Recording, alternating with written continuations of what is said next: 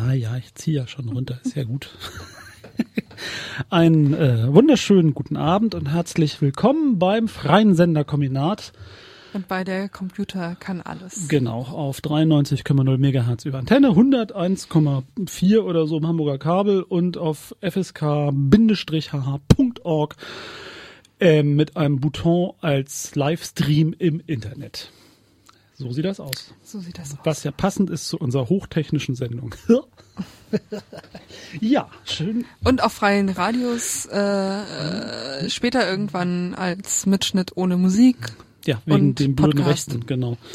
Du machst dir immer diese wunderbare Mühe, Genau. die Musik herauszuschneiden. Das ist nicht so schwierig. Na, ich mache mir die Mühe nie, aber Man sieht ja ganz gut die Wellen der Musik. das stimmt, das stimmt. So schlecht Es wie ist wir wesentlich aussteuern. einfacher als ja. es rauszuschneiden. ja, also so schlecht wie wir hier aussteuern, sieht man ganz deutlich äh, die Musikteile. Ja, Ja. die ist ja auch einfach ganz anders abgemischt als Ja, so ja. Gerede. Das ist schon nicht so als problematisch. das Blabla. Aber Genau. wir reden trotzdem und quietschen mit dem Mikrofon. Noch ist es nämlich nicht äh, alles neu.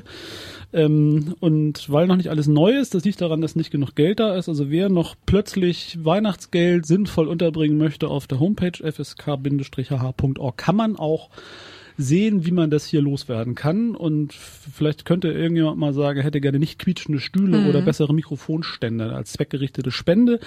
Die Technik AG würde sich freuen. So, also, wir machen heute wieder Sendung über ähm, alle möglichen Dinge, die wir für ähm, technisch, netzpolitisch, computeraffin und ähm, äh, Netzszenik. Netzszenik und beredenswert halten. Genau. Und wir fangen an mit dem 29C3, mit dem Chaos Communication Congress.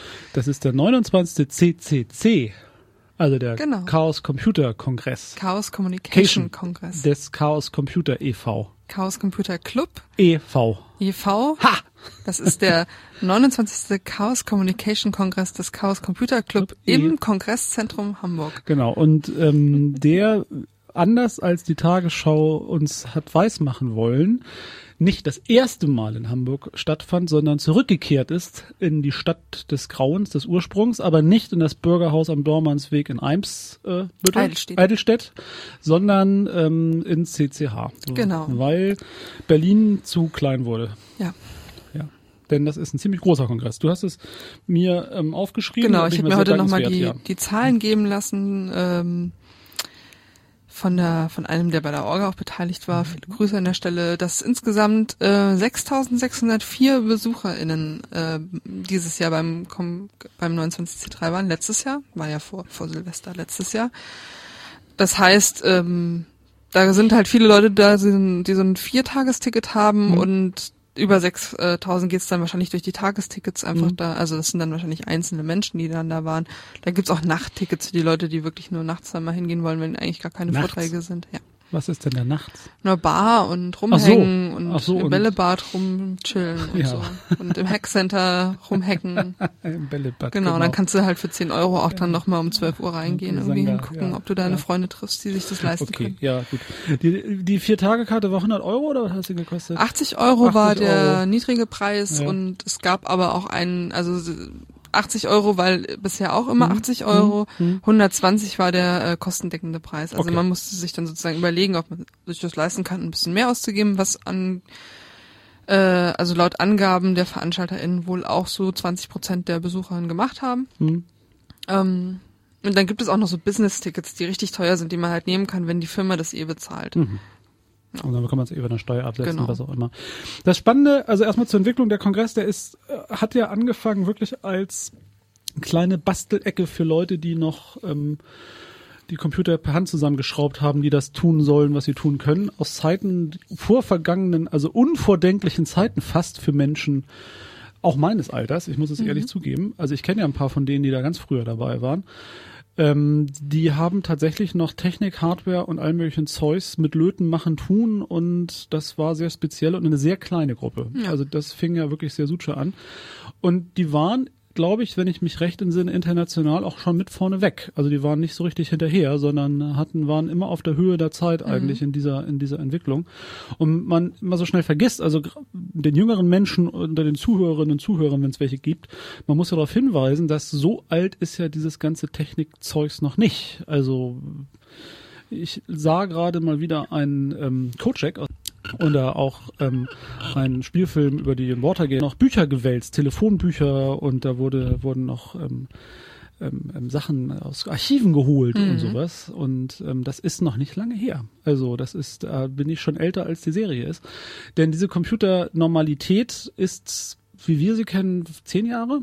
Elf? Zehn? Acht? Mhm. Neun? Wahrscheinlich. Also Kommt darauf an, wo du es ansetzt, ne? Also ob du es beim Internet oder beim Heimcomputer ansetzt. der Computer zu Hause, den man bedienen kann, So. ohne dass man Technik können muss. Also bei uns zu Hause kam das so um 90 rum an, als so Heim-PC mit früh. ein bisschen Tabellenverarbeitung und so. früh. Ja, das war halt Das so früh. jetzt ne, aber auch nicht besonders früh im Sinne von, also ich habe jetzt, äh, das war eher so dieses Mittelstand, was Mhm. mit Zahlen machen, man kann es sich Okay. leisten, Na Verwaltungsding. gut, du kommst ja aus dem Zahlenhaushalt, da passt das schon. Genau, auch, aber ich glaube, ja. das halt jetzt irgendwie, das ist jetzt auch nicht so früh wie jetzt irgendwelche Nein, Technik-Leute das nein. hatten oder so. Aber so der der der Rechner mit ähm, Internet-Idee und dass man äh, also nicht nur äh, spezielle Fido oder Mausnetzwerke, Mhm. sondern also das ist so alt noch nicht. Ich würde sagen Windows in der bedienbaren Fassung seit 20 Jahren. ja, 15 Windows Jahren. 95, ne? Windows 95. Steht ja dran. Windows 95. Nimm alles zurück. Windows 95. Ja, genau. ja, also. Ähm, Und 3.1 war dann ein bisschen früher, also Ja, bist also du schon mit da- 20 Jahren ganz ich, gut. ich, ich hühner darauf so rum, weil, ähm, weil die Entwicklung dieses Kongresses, diese Szenerie und des Inhalts und der Selbstverständlichkeit im Vergleich zu anderen sagen wirklich rasant ist und nicht einfach nur irgendwie so. Also es, man tut ja immer so, als sei es das, was ist, ist immer schon gewesen und alles, was nicht digital per äh, Datenbank, Suchmaschine zu finden ist, gab es auch nie oder sowas. Und ähm, dieser CCC oder was auch immer Kongress ist älter als vieles, was wir für normal halten. Also tatsächlich eine, eine evolutionär auch stetig mitentwickelt, sowohl von Inhalten, aber natürlich auch spannenderweise von Leuten, die seit 29 Jahren dabei sind. Ja. So und immer noch ähm, einen Rechner bedienen, also nicht vom Fahrrad fallen sozusagen. So und das Ding ist aus Berlin weg. Da waren es, hattest du glaube ich auch geschrieben, 4000 Leute im letzten Jahr und damit ist das Berliner Kongresszentrum irgendwie ähm, überlastet gewesen und jetzt waren es Genau. 6600 und im, im normalen Durchlaufverkehr so tagsüber bestimmt auch so 3 bis 4000 oder 5000. Ja, also voll, Voll. voll. Ja. ja. Aber nicht übervoll, also angenehm. Also dieser größte Vortragssaal, der ist äh, Saal 1 im CCH, Ja. der fasst 3000 Leute. Der war auch mal voll. Ja, tatsächlich. Also es gibt ja immer so diese Traditionsvorträge, Fefe und Frank Rieger, der Nord-Jahresrückblick, wo nochmal so die absurden, lustigen, skandalösen Sachen des Jahres irgendwie in einer humorvollen Weise irgendwie dargeboten werden. Was irgendwie hier der Verfassungsschutz für einen Mist gebaut hat und da irgendwie, keine Ahnung, die Koreaner, haha, Nordkoreaner oder so. Und ja. da gehen dann halt alle hin und da wird's dann auch voll. Da war die Luft zum Schneiden und es war, ja. Also das ist so, da hätte man halt irgendwie im BCC musste man, wenn man diesen Vortrag sehen wollte, Mhm. entweder zwei Vorträge vorher in den Raum sich setzen und nicht mehr weggehen oder sich halt außerhalb vom Raum hinsetzen und es über den Stream gucken, als wäre man zu Hause. So. Mhm. Und jetzt können halt da alle rein, die rein wollen. Das Aber es ist gut. dann auch voll. Ja, aber So. gut, das ist klar. So, das ist so. Das wird weiter wachsen, schätzungsweise. Also was, was ich ganz spannend fand, ist selbstverständlich, dass mittlerweile ist, dass das erst, also dass das eine Nachricht in der Tagesschau und heute ist, dass darüber in irgendeiner Form vermerkt wird, dass es stattfindet. Ja. Wobei erstaunlicherweise nicht viel mehr berichtet wird, außer dass es stattfindet. ist eigentlich so, dass irgendwie seit äh, 83, 84 irgendwie die Tagesschauberichte ähnlich sind. Ja. Ne? Es ist immer so dieses, in Hamburg finden sich dieses Jahr wieder, wie jedes Jahr, Genau. traditionell zu ihrem Treffen, bla bla bla. Und dann sieht man Bilder, seltsame, seltsame Leute vor Computern. Genau, also sehr viel Lichter. Kabeltechnik, möglichst irgendwas noch Genau. geschraubt und die Leute müssen auch ein bisschen vergammelt aussehen und dann denkt man, alles hat seine Ordnung. Mhm. So, was wirklich lustig ist. Man konnte ja ähm, jetzt im Rahmen dessen auch auf, wurde auch nochmal gepostet, der Hinweis auf den ersten Tagesschaubericht, der sich nicht wesentlich unterscheidet, unterschied von dem aktuellen Genau. Tagesschaubericht. Was sehr schade ist, weil ähm, die inhaltliche Vielfalt und die Inhalte selber sehr, sehr berichtenswert gewesen wären. Also Mhm. denn ähm, während ja also du und deine Welt oder die Landwirtschaftsmesse irgendwie mehr Inhalt bekommt, hier wird nur darauf hingewiesen, da treffen sich irgendwelche Leute, die haben echt viel Ahnung von Netz und Computern und sowas. Oh, oh, oh, oh, oh, und dann war's das.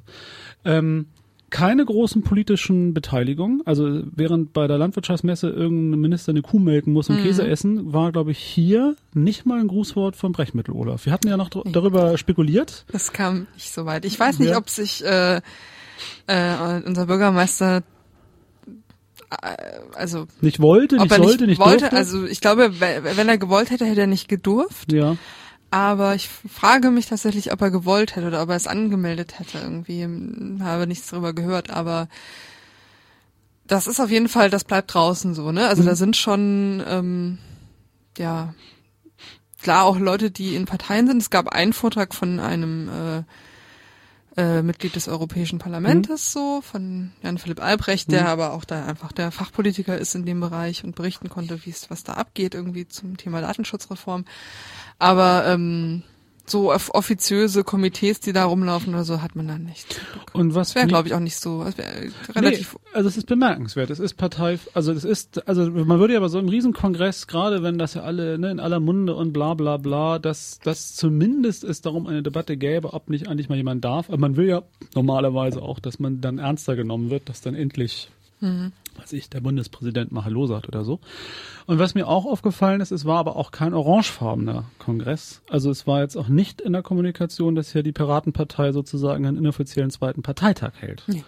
Es Und- gab auch, äh, ich weiß nicht, ob das dieses Jahr wieder so war, aber ähm, es gab auch, glaube ich, letztes oder vorletztes Jahr, das ein bisschen überhand nahm, ähm, so eine Ansage hier, nicht mit Parteizeichen Mhm. rumzulaufen. Okay. So. Also dass dann vielleicht nicht gerade irgendwie alles zugehängt werden muss mit orangefarbenen Parteien, nur wenn man gerade sich so ein bisschen überidentifiziert Ja. mit äh, mit seiner neuen großen Diebe so.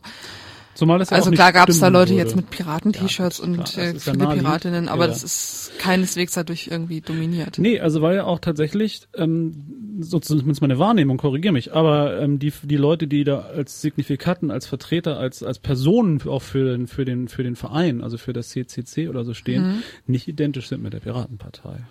Nee, identisch nicht. Es gibt so ein paar, also zum Beispiel Martin Hase, der ist auch so einer von denen, der immer so Traditionsvorträge hält, irgendwie über Sprache. Das ist ein Mhm. Romanistikprofessor. Gut. Der ist auch bei den Piraten, der ist auch sehr bekannt. Der war also aber auch mal so bei den ein- Grünen, wenn ich mich nicht täusche. Ich glaube, der war schon bei verschiedenen Genau. äh, Gruppen, wo die immer gerade da, wo junge Menschen gerade Bewegung machen oder so Genau. ähnlich. Ja. Aber das ist jetzt, ja, die, Ja. also die Sprecher von, von den Piraten sind, da, ich glaube, zum Teil gibt es da auch welche, die auch bei den, Gut, geschenkt, aber es ist nicht so, dass So. sich, dass sich da sozusagen Überidentifikation Nee. dieses, dieses gibt es eher eine kritische Distanz auch ja, zwischen den weil natürlich dieser, dieser, dieser Verein oder das Netzwerk oder dieser Kongress hat schon viel überlebt, möchte man ja auch fast sagen. Hat ja auch Mhm. schon viele Wendungen, Unwendungen, Überwendungen und auch Kommerzialisierung überstanden, denn es ist ja nicht so, dass mit der Technik vor, vor, vor 29 Jahren nicht zwischendurch der eine oder andere mal Geld verdient hat. Das ist ja mitnichten so, sondern man hätte auch, wie viele andere, äh, den Weg nehmen können oder das Ganze hätte den Weg nehmen können, dass man von einem kleinen, äh, selbstgemachten, wir wissen es besser, zu einer großen Datenbank- und Software-Netzwerk-Community ist, wo Leute eigentlich nur noch dafür sorgen, dass andere Leute auch viel Geld verdienen. Ja, und so ist es keine auch Cebit nicht. oder so. Es ist keine Es gibt Cebit. sicherlich nein. wiederum individuell Klar. Mhm. Leute, die da auch ihre Höhen und Tiefen und Blasen und Blasen, die geplatzt sind, Geld durchgemacht verdient haben. haben. auch Netzwerke, aber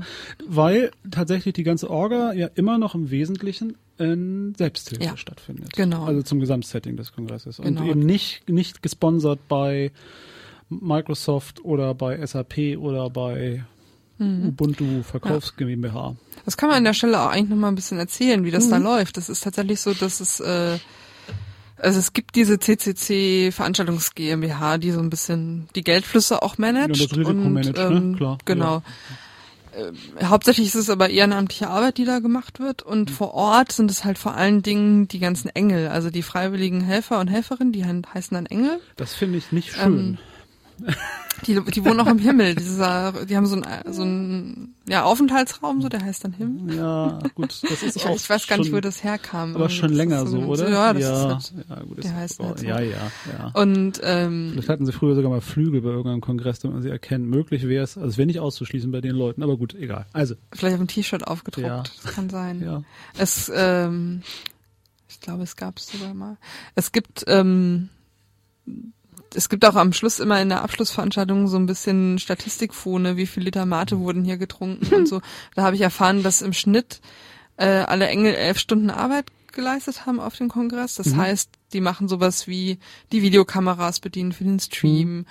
Ähm, an der Garderobe stehen, am Eingang stehen. Dann gibt's auch nochmal so speziell, speziellere Tasks, Mhm. irgendwie das, Sicher das Sicherheitsteam, das irgendwie Erste-Hilfe-Team vor Ort. Mhm. Das sind alles irgendwie diese Engel, die da Ja.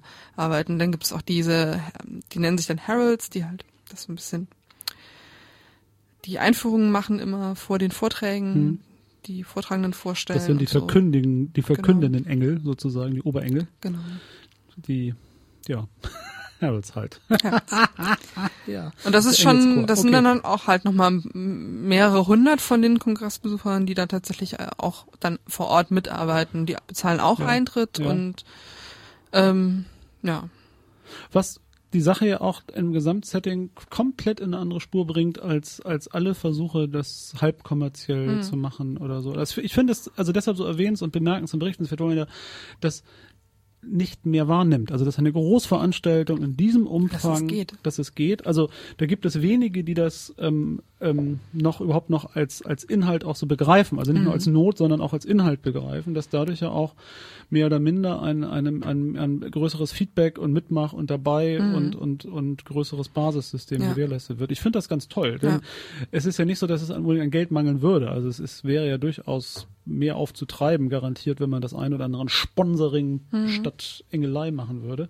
Aber eben das nicht. Genau, das ist halt viel schöner so, weil Es ist viel schöner so. Also zum stimmt. Beispiel Ja. fand ich es ganz toll, dass ähm, der Getränkeverkauf von äh, auch von Engeln gemacht worden ist Ja.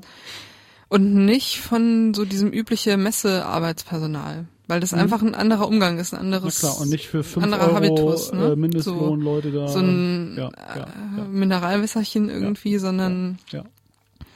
da gibt's dann auch die Sachen, die man halt so Mhm. trinkt da und so und genau, die Leute werden gar nicht bezahlt statt niedrig bezahlt, aber das ist einfach der, der, das ist halt nicht so, ja, jawohl, mein Herr, äh, Sie sind Herr Dok Mhm. Professor Dr. Ja, so und so und genau. kommen hier auf die Mhm. wichtige, wichtig Menschenveranstaltung, sondern es ist halt, bleibt so ein bisschen unter sich. Das ist schon ganz toll. Und es verdient ja in dem Sinne auch keiner Geld damit, wenn ich das Nö, ich glaube, das geht so auf Null am Ende. Ja, ne? Also ich glaube, es ist klar, es gibt so ein paar, die in dieser GmbH das natürlich schon in der Gesamtorganisation äh, mehr oder minder hauptamtlich machen müssen, sonst wird es nicht funktionieren. Davon gehe ich mal aus. Ja, aber ich glaube, das ist auch kein, kein Job, der dich übers Jahr finanziert Nee, tatsächlich. glaubst du nicht? Also selbst wenn, könnten das nicht viele sein. Also das ist geschenkt, das ist halt klar. Gut, also wir, das ist so ein bisschen zum Setting drumrum. Und dann passiert da sehr vieles. Ähm, Genau. ne? Also es, im Mittelpunkt steht ja das Vortragsprogramm. Ja. Ne, vier Tage lang in drei Sälen, wo nicht immer in allen was ist, aber meistens in, in zweien, von mm, 11 Uhr bis äh, 24 Uhr durchgängig mit zwei kleinen Pausen irgendwie Vortragsprogramm. Was Das- auch ganz schön hart ist. Aber gut. Ist ja, auch viel, klar. Und man muss halt irgendwie, ähm, ich glaube, man lernt halt irgendwann spätestens beim zweiten Kongress, dass es darum nicht geht und dass man diese Vorträge auch alle nachher nochmal nachgucken kann. Mhm. Die sind alle jetzt online so. Ähm, was es nämlich drumherum auch noch gibt, ist, dass es einfach, ja, in, also in erster Linie auch einfach ein, ein Raum zur Verfügung gestellt wird, wo Leute zusammen rumhängen, so. Wie gesagt, an den Bars, in irgendwelchen Lounges, irgendwie äh, im Bällebad. Das hat sich jetzt auch irgendwie eingebürgert. Da Singa, So. genau. Ähm, dann gibt es diesen Hackcenter, wo Leute einfach hinterm Rechner sitzen und zusammen irgendwas machen. So. Ja. Dann gibt es den, das Hardware-Hacking, wo Leute tatsächlich noch, wie du eben meintest, wie man es früher gemacht hat, aber Löten. auch heute auch noch löten. Dann halt eher so nicht ganze Computer, sondern so kleinere Sachen Mhm. mal, also Sets auch irgendwie, um das mal kennenzulernen, wie das geht. Es gibt ähm, Workshops, die dann, also die eher so Mhm. Diskussionscharakter meistens haben, wo dann irgendwelche ja, netzaktivistischen Gruppen sagen, wir wollen jetzt mal planen, wie machen wir das nächstes Jahr im Kampf gegen die Vorratsdatenspeicherung und dann treffen sich die ganzen europäischen Leute, die dazu eh arbeiten, Mhm. mal zusammen und machen einen Workshop oder so. Und dieses Jahr neu gab es dann auch die Assemblies. Das waren sozusagen wie so Tischreservierungen für irgendwelche Gruppen und Projekte, die es eh gibt, die sich dann da treffen. Mhm. Es gibt ja immer diese Camps alle vier Jahre, also Mhm. diese Zeltcamps. Mhm. Und da war das halt so, dass sich ähm, solche Affinitätsgruppen zu so Zeltdörfern zusammengefunden haben. Mhm. Und das haben sie jetzt sozusagen übertragen, so dass dann irgendwelche Hackerspaces oder irgendwelche Leute, die an einem bestimmten Linux-Projekt immer zusammenarbeiten, dann zusammen irgendwie so einen Tisch hatten, wo sie dann auch zeigen können, was sie machen. Auch ganz unterschiedlich. Ähm, ein Beispiel ist der Hackerspace Raumzeitlabor, die ähm, ihre ganzen Süßigkeitenmaschinen mitgebracht haben. Die haben irgendwie eine Zuckerwattemaschine, so ein Slushy-Eis, so dieses ähm, Schlürfgetränk, was so aus Eis und Geschmack besteht, Chemie. Softeis und Popcornmaschine mitgebracht und haben dann da so ein bisschen die Leute mit äh, begeistert. Selbst gebaut oder, Nö, oder so- computerbetrieben oder einfach nur so. Einfach so gebrauchte Geräte und dann Ja. aber so ein bisschen kreativer eher in, in, in, in die Zutaten ein- Ja. reingegangen. Wer hätte nicht gerne eine Zuckerwattemaschine zu Hause? Hm? Super. Ja, ich Das ist ja auch ein schöner Prozess, ne, dieses Zuckerflausch, was da entsteht. und also ich kenne ja so einen Toll. kleineren Erdenbürger, der sofort davon träumte, wenn er Großes hat er sowas und macht dann blaue Zuckerwatte. Also Mhm. sowas. Sowas gab's auch, genau. Dann Toll. blaue Zuckerwatte Ja, oder ja. abends gab's dann halt immer ähm, aus dieser Slushy-Maschine so Chunk, also mit irgendwie Mm. Alkohol drin und Mate und so. Es ist aber schon ein bisschen, also ich meine, das Bällebad, ich, da, warum das Bällebad, warum sowas? Ist schon ein bisschen auch die, die, die Infantilisierung der Erwachsenenwelt oder die Erwachsenen, äh, Adultisierung des Infantilen Ja. als schon kultureller, Ja, das gehört dazu. Gehört dazu, ne? Dieses, also ich denke dann Es immer an Sheldon Cooper, an die- der genau. aus dem Bällebad aufdenkt und Basinga ruft die genau. ganze Zeit. Also, das- so ein bisschen das, die Konventionen hinter sich lassen und Ja. dann aber das Ganze auch immer nerdig um, äh, um, ja, umdeuten, umnutzen. Also ich saß irgendwie keine fünf Minuten in Mhm. diesem Bällebad, schon haben wir angefangen, äh, die Farben zu sortieren. Mit dem ganz einfachen. Sort-Algorithmus, das, äh, Okay. der in der Ecke immer alle blauen Bälle zugeworfen kriegt und die kriegt immer alle roten und dann hast du halt mit fünf Ja. Leuten auch in, einer- in 20 Minuten so ein Bällebad sortiert, ja. ja, aber warum eigentlich Bällebad? Weil es geht. Weil es geht. Ich weiß nicht, irgendwer geht. ist mal auf die Idee gekommen. Es, ist- es gehört irgendwie gehört dazu. dazu. Es Es gehört gibt auch dazu. immer viel Ja, Traditionsbildung Ja, das dort. ist wahr. Gab es auch Sendungen mit den Ponys oder nicht? Es gab äh, eine, so ein Spieleautomat, so ein Arcade-Spieleautomaten mit einem Ponyspiel Ah. aus der Seabase. Das muss ja auch irgendwie sein, ne? Mhm. Genau. Und natürlich auch ganz viel Retro-Kram, schätze ich, gehört dazu. Also das, also Retro, Retro-Computer, Retro-Computer-Zeugs, also Ein sagst du bisschen, mal ein bisschen. Also das ist natürlich, so ein Kongress wächst ja auch mit der, mit der Zeit, Genau. um sowas ja auch weiter zu, oder hoch oder wieder zu erhalten. Mhm. Ähm, und das heißt also, ähm, wenn ich das richtig entnehme, der Trend der Gegenwart sind dann Zuckerwatte und Slushmaschinen, die man umwandeln kann zu erwachsenen Getränken und ähm, regenbogenfarbigen Zuckerwatte Ja. oder sowas. Hat was, das hat was. Da wissen wir also, was uns in den nächsten Jahren bei McDonalds erwartet, die regenbogenfarbige Zuckerwatte. Gut, das zum Allgemeinen, das zum Allgemeinen. So, Genau. ja. Und international auch. Das darf man nicht vergessen. Das ist nicht besonders deutsch. Es kommt schon auch von, Ja. von die ganze Welt Ja. Kriegen die Vortragenden eigentlich Kohle oder machen die es alle Nee, umsonst? machen es auch alle umsonst. Die kriegen noch nicht mal die Fahrtkosten Echt? oder vielleicht nur wenige davon. Ja. Das ist mir nicht so ganz klar. Und Was ja auch ein sozialer, da wären wir dann bei die müssen nur sozialen, keinen Eintritt zahlen. Da wären wir dann bei sozialen Auslesemechanismen, muss ich das schon leisten können, Man muss sich dabei das leisten sein. können, dabei zu sein. Und das ist gerade für die internationale Community auch echt, glaube ich, ein wichtiger, also ein Ja. Punkt, über den man auch nochmal mehr Ja. diskutieren könnte, weil Ja. Ähm, naja, gut, ich meine, die, die Amis, die haben ja da wenigstens ihre Kongresse vor Ort. So, ich meine, da sind die Distanzen noch mal größer, das ist auch krass ja, aber irgendwie. billiger zu fliegen letztendlich. Aber billiger zu fliegen Genau. so, aber wenn du jetzt irgendwie in Südamerika oder Osteuropa sitzt, Ja, die ähm, üblichen Ecken der Welt, die nicht so dazu genau, gehören. dann ja. musst du halt gucken, wer kann sich leisten, da hinzufahren. Mhm. Ähm, auch interessant zu dem, zu dem Thema ist übrigens, dass die deutschsprachigen Vorträge ähm, simultan übersetzt werden von Freiwilligen. Oh, Auch das. Also es Auch gibt das ja dort in dem Gebäude ja. dann immer so ein Decknetzwerk. Also Mhm. einfach, du kannst mit normalen Decktelefonen irgendwie da telefonieren. Da gibt's dann so eine Nummer, die du anrufen kannst und dann kriegst du halt so eine, nicht von Profi-ÜbersetzerInnen, aber schon ganz ordentliche Übersetzung irgendwie eingesagt. Deckt, Deckt-Netzwerk soll mir was sagen? Ähm, das ist so ein Telefonstandard, Okay. der so normale Haus, im Haus Mhm. Funktelefone benutzen. Mhm. So. Das heißt also sozusagen selbst gebaut die Möglichkeit, dann das als moderne Technik zu Ja. nutzen. Ja. Be beziehungsweise modern ist das gar nicht. das Nö, ist halt du hast recht, irgendwie. das muss man noch machen. Also, man muss es ja, halt machen ja. und dann hat man das Ja. in so einem Gebäude. Ja, modern ist es nicht. So. Nee, das ist einfach da. Genau. Mhm. Das ist etwas, was relativ low-level Zugangsmöglichkeit ist. Man braucht dann nur so ein Telefon. Genau, mal. muss auch dran denken, das mitzunehmen. Man, man muss sein, man muss Oder schnurlo- fragen, der daran sein, gedacht Man hat, sollte sein schnurloses Telefon mit, mitbringen, was auch eine Lust, auch lustig Ja, ist, aber so genau, geht's, ja. Genau. genau. Okay. Ähm, aber auch da wieder sehr viel freiwillige Arbeit, die das irgendwie bringen muss, Mhm. ne? Das ist Ja. schon so. Und Das zeigt halt auch, wie Ja. sehr diese ganze Community durch so einen Leistungsgedanken dann doch getrieben ist. Ne? Also Ja. es gibt halt es, es, es heißt, es wird halt immer gesagt, so der CCC funktioniert irgendwie meritokratisch. So die Sachen, Leute, die viel machen, setzen sich halt durch. Mhm. Und es geht auch darum, sich solche Merits sozusagen Mhm. zu äh, sichern oder zu beweisen, irgendwie, indem man zum Beispiel was macht wie diese Übersetzung oder so. Hm. Wenn das dann so ist, dass das tatsächlich zu solchen, zu einem Pluspunkte-Karma-Kontosystem führt, also wenn das wirklich in Wahrnehmung ist, aber es ist so. Es, es braucht es jedenfalls. Es braucht Ja. sehr viel Zeit und Engagement und in größerer Abfolge. Okay, so viel allgemein. Wir machen dazwischen was? Ähm, wir können ja mal einleitend zu dem inhaltlichen The- Block zum Kongress äh, Ja. ein kleines Lied spielen. Ja. Was war das? Sehr schön, aber was war das? Tom Lehrer. Lehrer? Lehrer? Hm? Werner von Braun. Werner von Braun. Das leitet über zu was? Das leitet über zum Zu Thema deutschen Erfinderkunst in der Welt? Nein. Ja, der, der, Kongress hat ja jedes Jahr ein Motto Ja. und dieses Jahr war es Not My, My Department. Department. okay. Warum? Inspiriert genau von diesem Werner von Braun Ach, Zitat. tatsächlich. Once Die- the rockets are up, who cares? Die Folgen der Entwicklung, it's not my department. Genau. Das entscheiden andere. Ja. Und es ging eben um die Frage in der Keynote, die sich dann auch eben explizit auf dieses Motto bezog, Hm. ähm, inwiefern wir denn mitmachen beim Überwachungsstaat. Ja.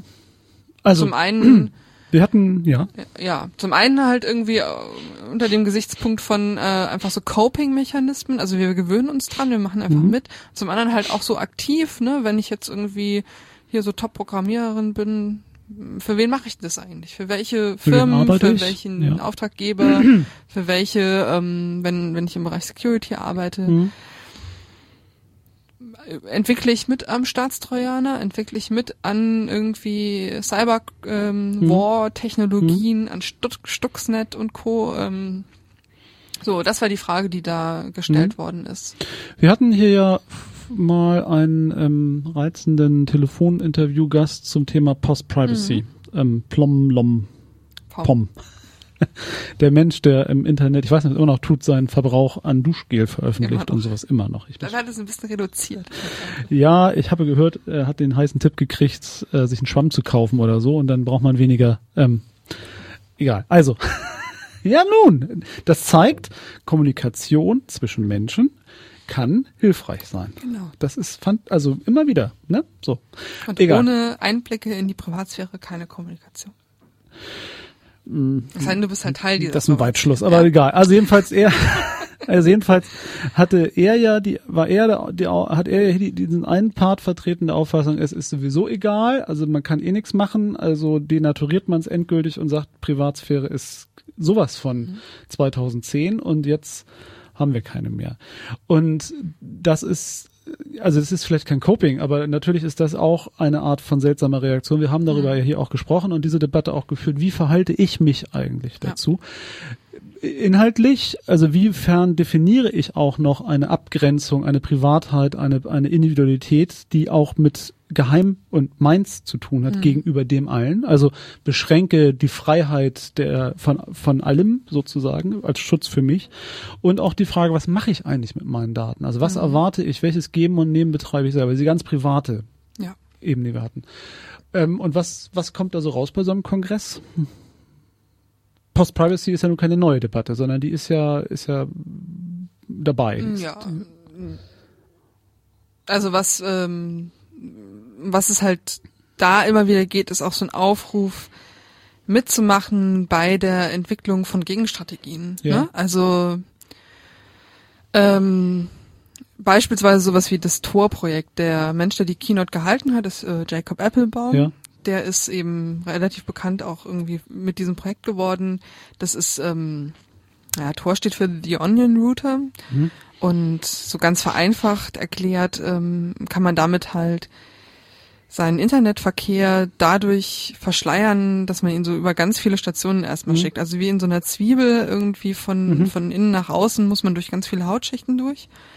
Ähm, und in so einem Onion-Netzwerk muss ich dann sozusagen mit meiner Anfrage bei dem Server erstmal durch ganz viele Rechner auf der Welt durch, bis ich dann am Ende rauskomme. Dadurch wird es dann langsamer, aber dadurch kann man halt auch echt nicht mehr sagen, wo das jetzt eigentlich ursprünglich mal Mhm. herkam. So.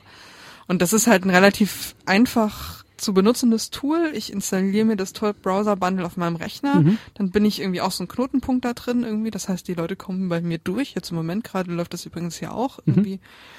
Ähm, das heißt, es kann jetzt sein, dass irgendein chinesischer Dissident gerade auch sich über das FSK-Netzwerk nochmal weiter irgendwie ähm, Wir heißen ihn herzlich willkommen und leiten ihn weiter. Genau.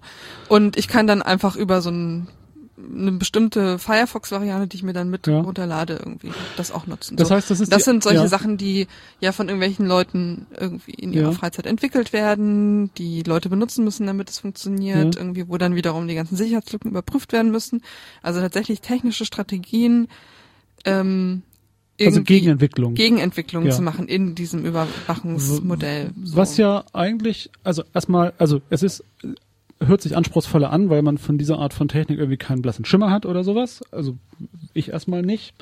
Aber auf der anderen Seite ist das ja etwas sehr Normales, dass man, also Vorsprung durch Technik, also dass, dass jede Entwicklung eine Gegenentwicklung, also da, dass es immer, dass es kein statischer Zustand ist, sondern und hier also wieder, das ist ja ein ganz klassisches Rückbesinnen auf selbstgemachte Gegenwehr, also selbstgemachte Technik, die der äh, staatlichen oder auch ökonomisch verwerteten Technik entgegengehalten wird, der Selbstbestimmung und auch der Abgrenzung. So. Mhm.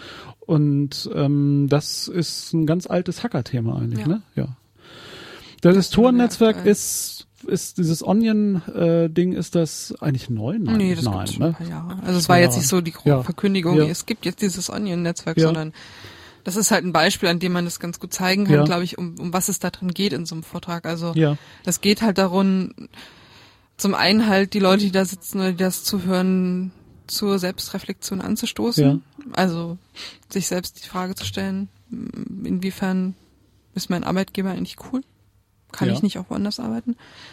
Bei einem anderen Vortrag hat dann auch jemand aus dem Publikum gefragt, so soll man da eigentlich auch so dieses If you have a racist friend, now is the time for this friendship to end ähm, das Paradigma anlegen und auch mal mit seinen Freunden Schluss machen, die bei solchen Arbeitgebern arbeiten. Ja. Also ne, da geht's um so eine Aufrufung an Moral letztlich ja, und Verantwortung. und Verantwortung. Natürlich. Und dann Ja. geht's darum, irgendwie sich darüber zu verständigen, was sind denn konkrete technische Strategien, was sind denn Nutzungsstrategien, die äh, sinnvoll sind. Was für Erfahrungen haben Leute an exponierten Stellen gemacht Ja. in diesem System? Es gab einen Vortrag von ähm, Leuten, die bei, bei der National Security Agency da in USA gearbeitet haben äh, als Programmierer und die dann irgendwann gesagt haben, so, jetzt reicht's uns. Wir machen jetzt hier einen auf Whistleblower und ähm, verraten mal die Staatsgeheimnisse, weil das geht uns hier zu weit. Wo dann kritisiert wurde, dass sie halt relativ ungebrochen, unreflektiert gesagt haben, so, ja, ja, wir haben da jahrelang gearbeitet, aber als es dann um, nach 9-11 darum ging, unsere eigenen Bürger auszuspionieren, da haben wir dann doch mal gesagt, stopp. So, wo dann Mhm. Also solange es um die anderen ging. Genau, ja, wo, wo dann ja. halt Le- Leute hier sagten, so Moment, ihr erzählt das hier irgendwie in Deutschland, also Man wir fanden ja, das auch vorher nicht cool, dass ihr irgendwie andere Länder, ah, egal, Man so. kommt, also man kommt ja, also neben der technischen Variante, also was kann man tun? Also was Mhm. die typische Abwehr ist, wie kann ich der, wie kann ich mich dem entziehen, der Übermacht der Gegenseite, was kann ich selbst organisiert, also Graswurzel organisiert, was auch immer, vernetzt, was kann ich technisch billig, machbar, gut dagegenhalten, führt es ja tatsächlich wieder zu der Frage von Moral, von Ideologie, von Interessen und von Inhalt. Mhm.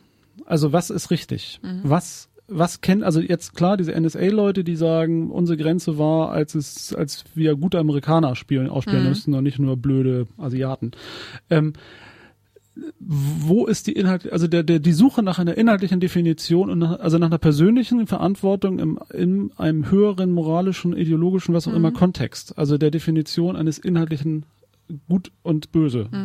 Musters. Das finde ich sehr spannend, weil das natürlich ähm, man erstmal erwarten würde, das hat das vom Kongress eigentlich wenig zu suchen oder es ist eigentlich klar, wie es ist. Und gerade, also wir haben ja das ein oder andere Mal über diese lustige Piratenpartei geredet, die ja tatsächlich das eigentlich ganz anders angeht. Also sie sucht auch irgendwie das Richtige und das also sucht eher das Richtige und das Falsche und nicht so sehr die Frage des Guten und des Bösen. So kommt es mir jedenfalls vor. Also diese Frage ist ja wieder ganz klassisch. Dieser Vortrag, es gibt, es gibt eine, ein, ein, es gibt, also klar auch so ein bisschen, es gibt den bösen großen autoritären Staat, der nach allen kragt oder sowas. Aber ja schon auch die Frage nach persönlicher Verantwortung und nach dem, was richtig ist zu tun. Also die Achtung vor dem anderen zum Beispiel ist ja schon ein Wert, den die NSA-Leute nicht so eingehalten haben, so, so ohne weiteres. Ähm, führt das zu mehr als einer Keynote und dann sind alle ganz gespannt? Oder also ist, weil das ist ja, man kann das ja jedes Jahr neu machen. Mhm. Oder gibt es eigentlich auch eine Entwicklung in dieser, in, in dieser Das finde ich eine spannende Frage. Ich Also- würde schon, also ich, ich glaube, dass es da, dass da relativ viel gleich bleibt, konstant bleibt, dass Ja. es dann immer wieder so auch Linien gezogen werden zu den Ja.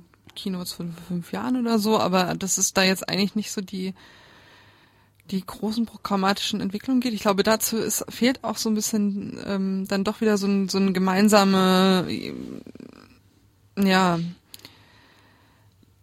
Ideologie, ideologische Richtung von wegen, was wollen wir denn sonst oder so? Mhm.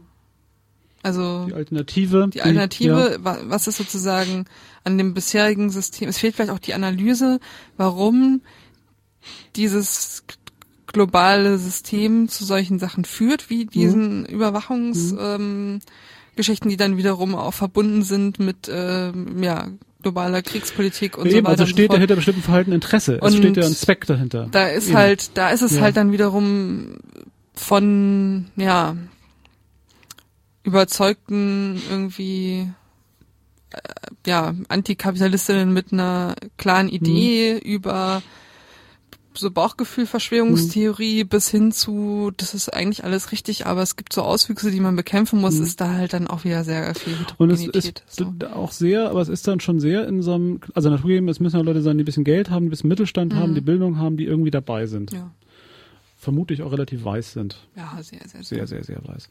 Das heißt, es ist eigentlich die bürgerliche liberale Mittelschicht, die ihre bürgerliche liberale Mittelschichterei versucht zu halten in einer guten Art. Also do no evil oder so Mhm. ähnlich. Also es bleibt dann doch dabei hängen.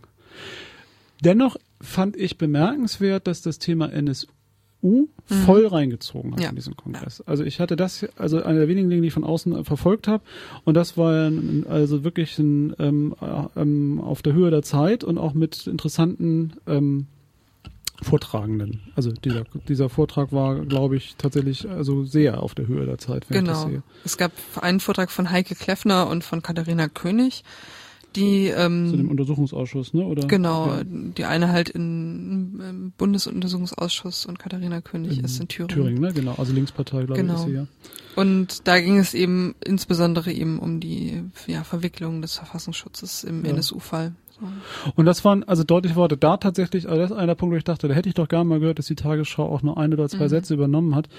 Denn also relativ schlicht, das eine ganz schlicht, also die Botschaft, also ma- bei allen Zahlen, Verwicklungen, also wer FSK hört und hier Werner, unser Nachmittagsmagazin häufiger, ähm, hat er, hat er die ähnlichen Informationsstand. Aber äh, jenseits dessen hat es mich tatsächlich gewundert, aber auch gefreut, dass in so einem Kongress da so unverstellt einfach Klartext geredet Mhm. wird, um die Mengen klar zu machen und die Beteiligung dieser obskuren Verfassungsschutzorgane personell und finanziell, ohne diese finanzielle Unterstützung hätte es ganz viele rechtsradikale Netzwerke nie gegeben, nie geben können und wir würden sofort pleite gehen, weil mittlerweile, im, also das war, glaube ich, vor allen Dingen auch Katharina König, wenn ich das richtig verstanden habe, man es auch vorrechnen kann, wie viele Leute bezahlt werden vom Staat dafür, dass sie Nazi-Arbeit machen. Ja. Ja, und dass das absurd ist, das unter Staatssicherheit überhaupt noch zu deckeln, das ist auch kein Unfall, sondern sich die Frage stellt, was soll das eigentlich? Mhm. Denn das alles, was es eigentlich behaupteterweise soll, tut's ja offensichtlich nicht. Also das kann jeder sehen, Ja. sondern die Frage sich einfach stellt, zahlt hier der Staat nicht seine eigenen Nazis, damit er sie hat? Also die Frage war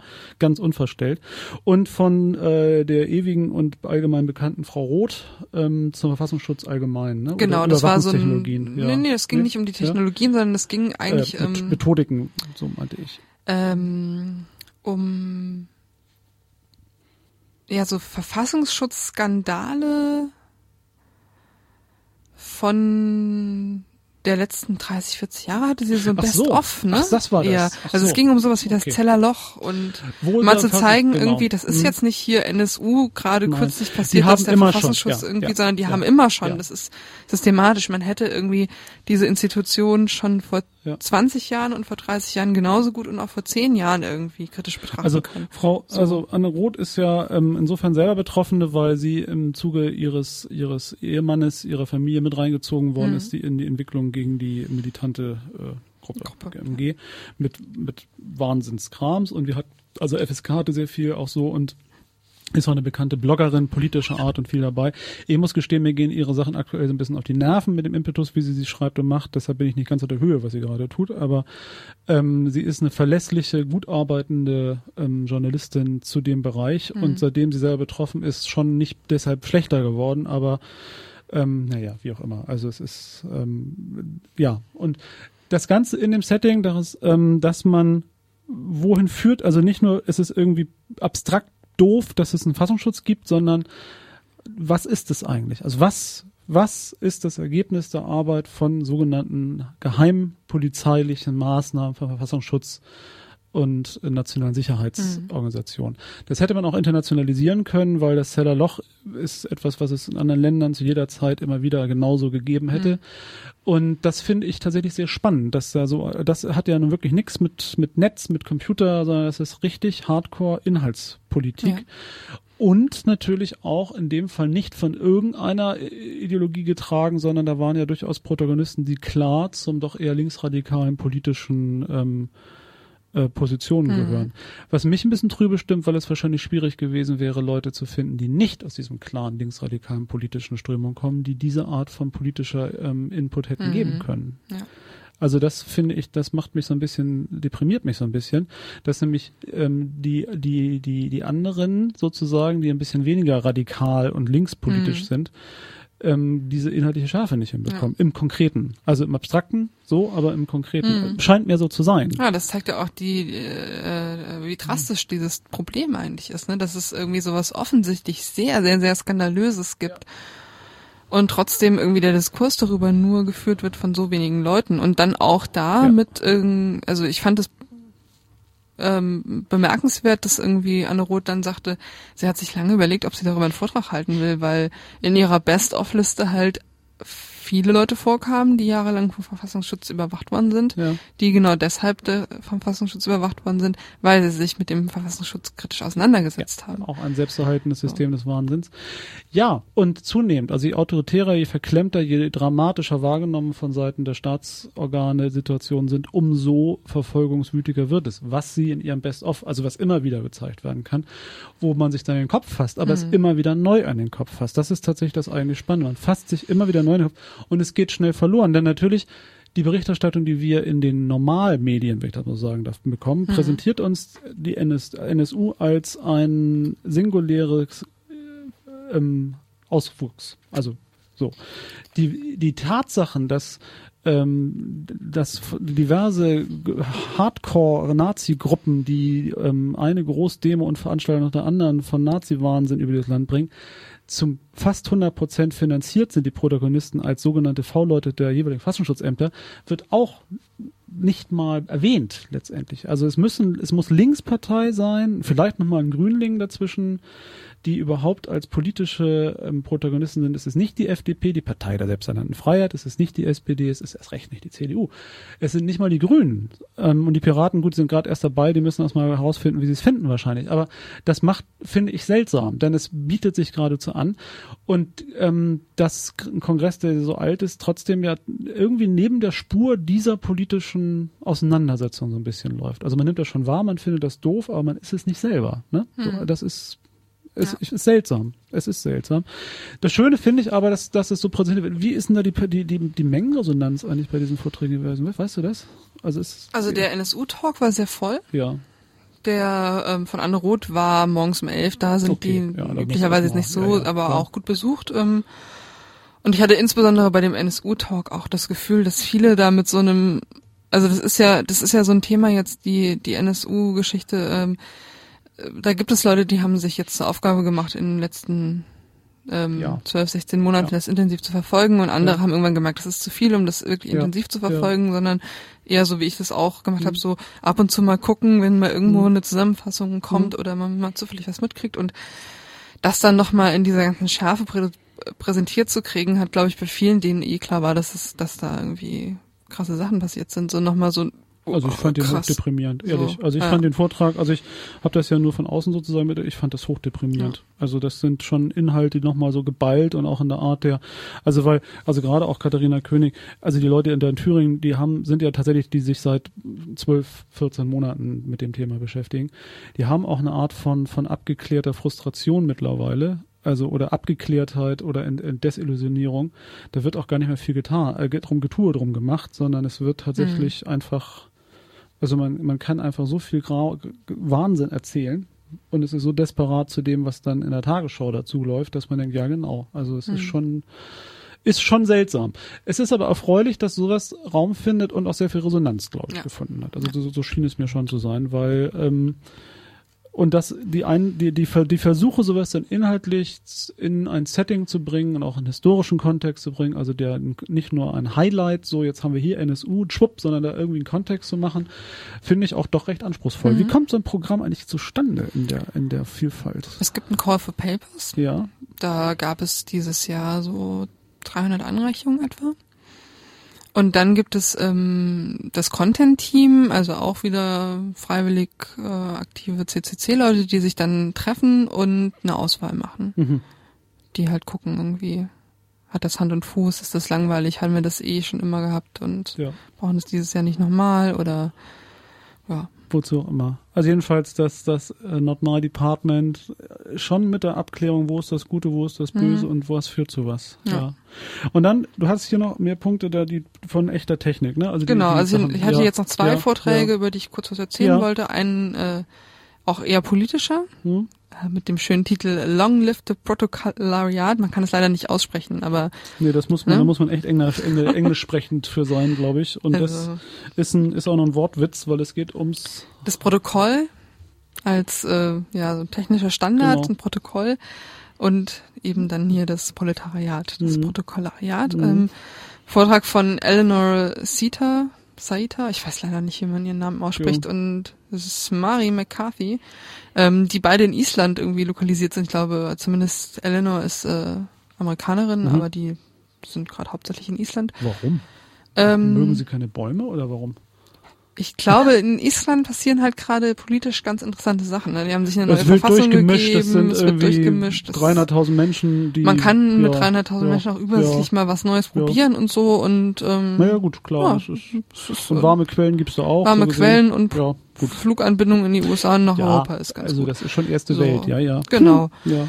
Und in dem Vortrag ging es dann um die Frage oder um die Idee oder um ja, die Überlegung, dass es ja sein könnte, dass sich jetzt ähm, dass traditionelle Institutionen, also politische Institutionen, nach und nach durch so Peer-to-Peer-Protokolle ersetzt werden können.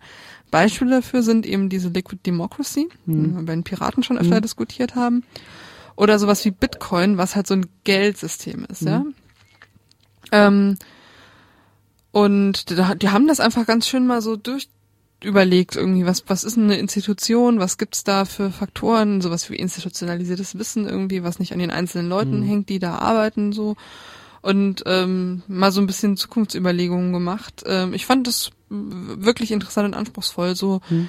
an an Grundsatzüberlegungen. Da fehlten jetzt aus meiner Sicht auch nochmal Faktoren, ne, sowas wie welcher Machtbegriff, was ist mit dem Kapital und so weiter und, so welche fort. Interessen und so weiter. Also das ist schon richtig.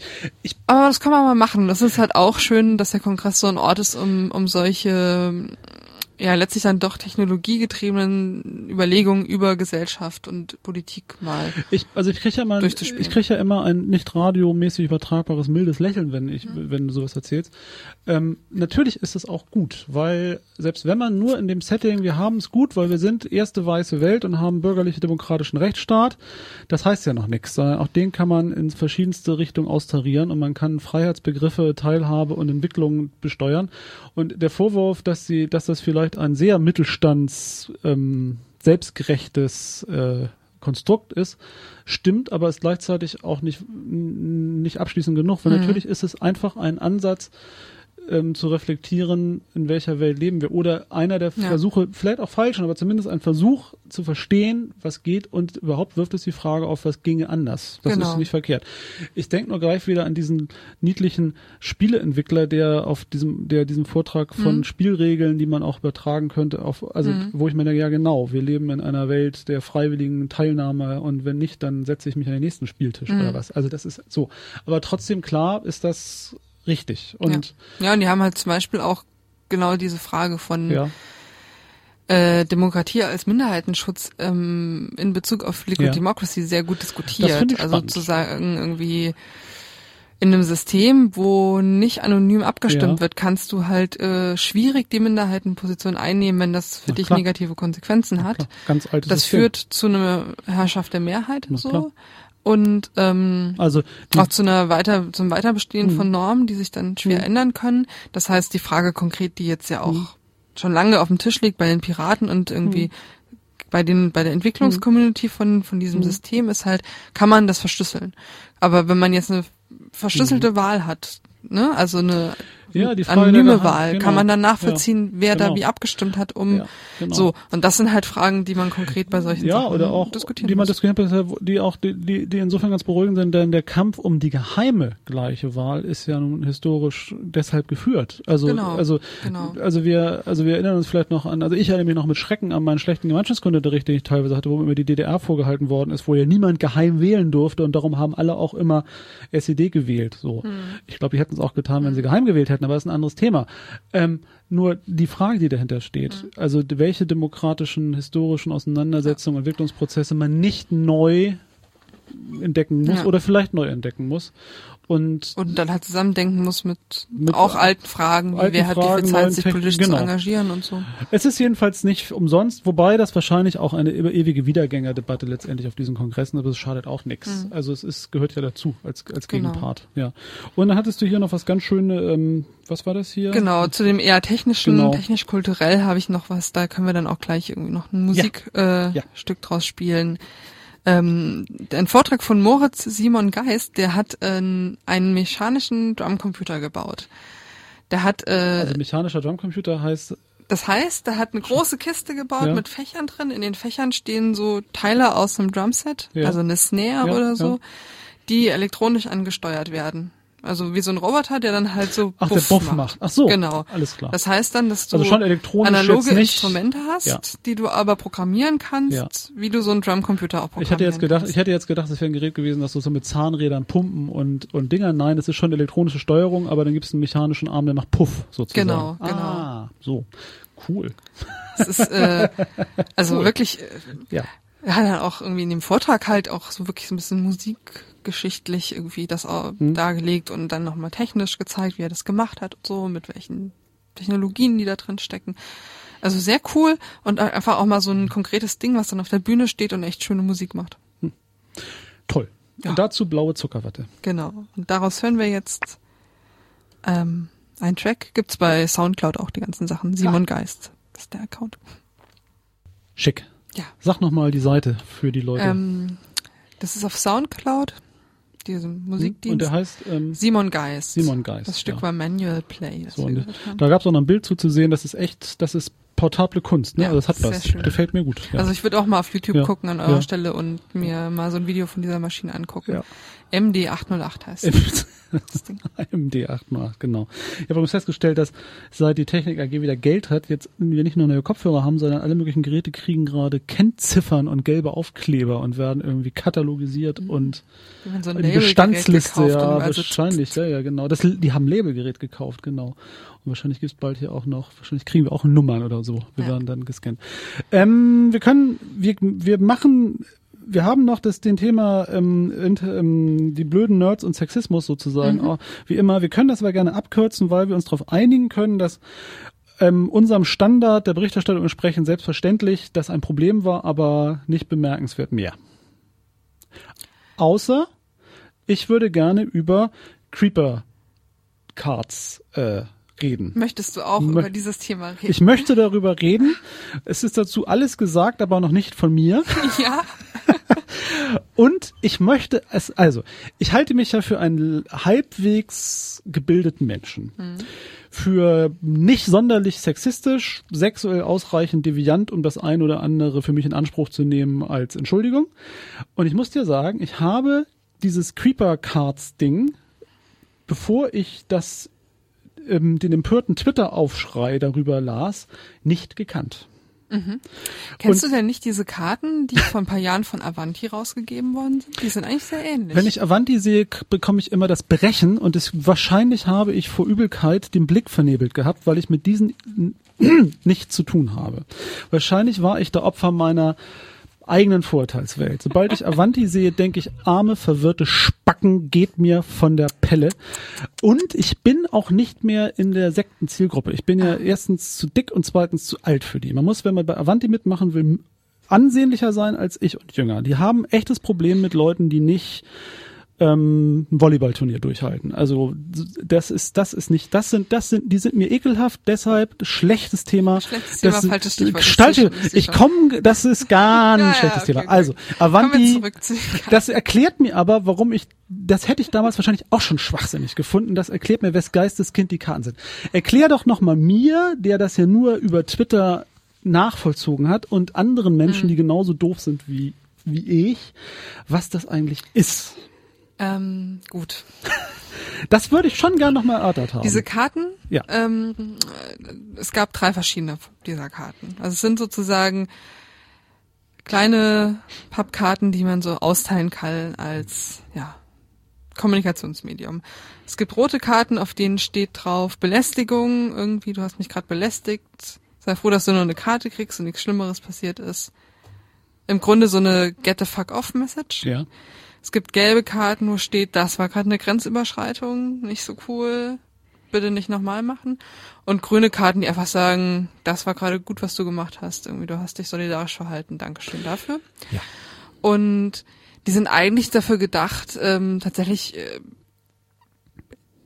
benutzt zu werden in Situationen, wo du das gerade nicht hinkriegst, es auch auszudrücken mündlich. Also ich kenne So. sowas, also als also ich kenne sowas als Maßnahme natürlich von kleineren ähm, Kongressen, Workshops, AGs oder sowas, also Wochenendseminaren, wo man einen Weg finden muss, dass ähm, im Gesamtflow von Themen, von Inhalt natürlich Metathemen oder grundsätzliche Ja. Umgangsformen eingehalten werden und wo natürlich ähm, man das auch etablieren kann. Also Genau. genauso wie ich immer etabliert habe auf allen meinen Seminaren, die ich gemacht habe, jeder, der ein Fremdwort nicht versteht, darf klopfen und Genau. ich habe jedes Fremdwort abgeklopft und das hat dazu geführt, dass die Leute echt aufpassen, wie heißdüsig sie reden. Und das, das, also das ist eine Art der Selbstregulation, die muss auch gar nicht böse sein. Also ich will das auch gar nicht, ich will das auch gar nicht so sehr ins Lächerliche ziehen. Das hat hat einen Zweck, das hat einen Sinn, das hat auch in einem bestimmten Kontext des Umgangs, hat es auch nicht nur eine pädagogische, sondern auch eine echte, inhaltliche, funktionale äh, Berechtigung und das kann auch was ganz Tolles sein. So, das ist klar. Das ist auch nicht so neu, das, das Idee gibt's das häufiger. Also, dass man jetzt so ein, so ein Ampelschema nimmt, ist ein bisschen albern, aber es ist, ist auch scheißegal. Was ich nicht verstanden habe, ist der Gesamtkontext der sexuellen Belästigung in so einem Großrahmen, das hat, hat eine rote Karte nichts zu suchen, sondern das ist das, also das ist jenseits sozusagen der Möglichkeit dieser Karten. Also es ist jenseits der Kommunikationsform, finde ich. Also das, das, das spiegelt ja eine Selbstvertretungsmacht oder eine Möglichkeit vor, die ich nicht sehe. Also man kann natürlich rote Karten zeigen, aber die Art und Weise der Auseinandersetzung in so einem Riesenkontext finde ich der nicht mehr adäquat und auch das Thema ist einfach nicht. Kannst du mir folgen? Du guckst so Ich kann verwirrt. dir nicht so richtig Ja. folgen. Ich habe eine Idee, was du Ja. meinst mit äh, der Auseinandersetzung in so einem Riesenkontext. Ähm, Also ich glaube, das ist auch das, das, Ja. das Problem, dass diese Diskussion um Sexismus auf dem 29C3 äh, geleitet hat, dass, dass äh, irgendwie der Eindruck entstanden ist, dass diese Karten die Gesamtdiskussion, also irgendwie auf dem Level der Gesamtveranstaltung irgendeine Diskussion. Nicht. Also die haben natürlich eine Ja, Diskussion irgendwie gut, angeregt aber- ohne Ende ja, so, ja, aber ja. das ist, ähm, das ist sozusagen jenseits von so einem individuellen mit Grenzüberschreitungen umgehen. Mhm. Ähm, Also was ich meine eine ist, wenn man das könnte. als Maßnahme einbaut in einen geregelten, übersichtlichen, auch in Mhm. sich funktional designten Interaktionsrahmen Mhm. wie ein Wochenendseminar, dann, dann gibt es ja auch eine Autorität, die die Nutzung dieser Karten kontrolliert, im Ja. Positiven im Negativen. Das Und es ist ein gewollter, eine gewollte Interventionsmöglichkeit, die eingebaut ist in eine bestimmte inhaltliche Mhm. Zweckbindung. Und gerade weil, und damit ist es, hat es erstens ein Setting, dass es ein gewollter inhaltlicher Input ist, der immer reingrätschen Ja. soll. Das ist eine echte aktive Maßnahme, die auch nur so mit einer bestimmten Kontrolle stattfinden kann. Und es wird gleichzeitig klar gemacht, nein, es wird eben nicht individualisiert. Es ist nicht dein Problem, der jetzt, der oder die jetzt die Karte hebt. Es ist auch kein Moment des Abwehr, sondern es ist ein, eine Berechtigung, die die Autorität dazu verpflichtet, die Gruppe sozusagen in dieses Thema zu ziehen. Also es ist ja sozusagen, die rote Karte wird ja nicht dem, der mich belästigt, gezeigt, sondern eigentlich hochgehalten, damit das drumrum Das war hier aber anders gedacht. Ich weiß, und das So. Mhm. ist das, was mich daran stört. Denn damit wird ja sozusagen es auf die einzelne Person geschoben, Mhm. es zu bewerten, es zu handeln und es irgendwie durchzusetzen. Es ist Ja. ja kein, es ist eben dann nicht die Trillerpfeife, die sagt, ich brauche jetzt Hilfe, weil Mhm. ich gerade überfahren werde, sondern es wird gesagt, so werde ich selber. Verstehst du, was ich Mhm. meine? Und das ist das, was ich daran absurd finde, auch noch im Riesensetting Mhm. eines eines ähm, eines Kongresses. Ja. Weil, weil wenn ich alleine einer Situation ausgesetzt bin, in der ich solche Karten sozusagen brauche, bin ich trotzdem alleine. Es ist ja, es ist ja nicht die geregelte Umgebung, in der dann was passiert. Da kommt dann nicht die Horde Engel, die jetzt den, die jetzt den Raum schafft. Und was soll aus dieser Karte folgen? Gibt es dann Punkte? Also jemand, der drei rote, äh, three strikes and out oder was? Also das ist ja das nächste. Ja, das ist genau das, Da- was dann passiert so, ist, dass halt genau, Leute so. so, Gamification-Konzepte So ist sich ausgedacht haben. Was natürlich besonders böse ist, weil es damit die Debatte entwertet. Das ist, genau. glaube ich, der Hintergrund. Das war halt dann so ein ist. Collect them all Prinzip. Ja, genau. So, Ich kann, das ist lustig. Also es ist natürlich böse und man darf wahrscheinlich nicht darüber lachen, aber es ist lustig, weil dass der, dass der Konstruktionsfehler, glaube ich, dieser Creeper Cards in diesem Setting ist. Mhm. Ja, also ein doppelter. Das ja. ist so. Ich finde, das ist ganz klar. Die sind ja für sich genommen und die werden damit alberner gemacht und das Thema Mhm. wird dadurch alber gemacht und das macht's wieder so böse. Und dann ist man ja schon wieder gezwungen, sich dem quasi positiv entgegenzustellen und zu sagen, nein! Ja. Ah, Es ist, es ist, und ich will ja gar nicht, ich weiß nicht, wer sich das ausgedacht hat. Also die Idee ist ja für sich genommen auf den ersten Blick, also ich finde sie auf den ersten Blick dumm, aber andere Leute können sie ja, also das muss ja nicht mal Maßstab sein.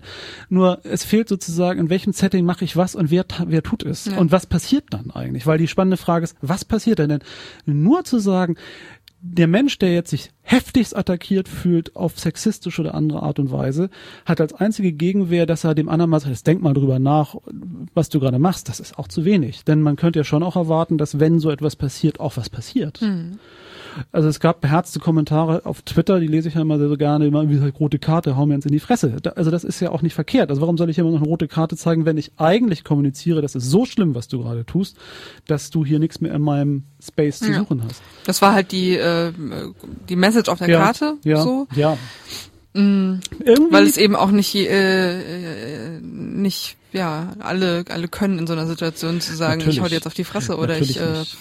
Aber es, schrei dich halt an oder so. aber also es hat, das kam jetzt vom vom Orga-Team oder nee, eben was? nicht, genau. Das Okay. kam nicht vom Orga-Team. Okay. Das kam, also da, ich Ja. glaube, da müssen wir auf jeden Genau. Fall, wenn wir da in die Debatte eingestiegen sind, einen Kontext nochmal herstellen. Ja, Es gibt auf dem Kongress seit ein paar Jahren eine Anti-Harassment-Policy. ja, Ähm, sowas gibt es auf den internationalen Hacker-Konferenzen immer mehr. ja, Die sind sehr unterschiedlich. Die Szene hat ja insgesamt einfach einen, einen viel höheren Männeranteil als Frauenanteil und ähm, entsprechend aufgrund von gesellschaftlichen Normalitäten, jada jada, halt auch äh, auf jeden Fall immer mal wieder mit sexistischen Sachen zu tun, so.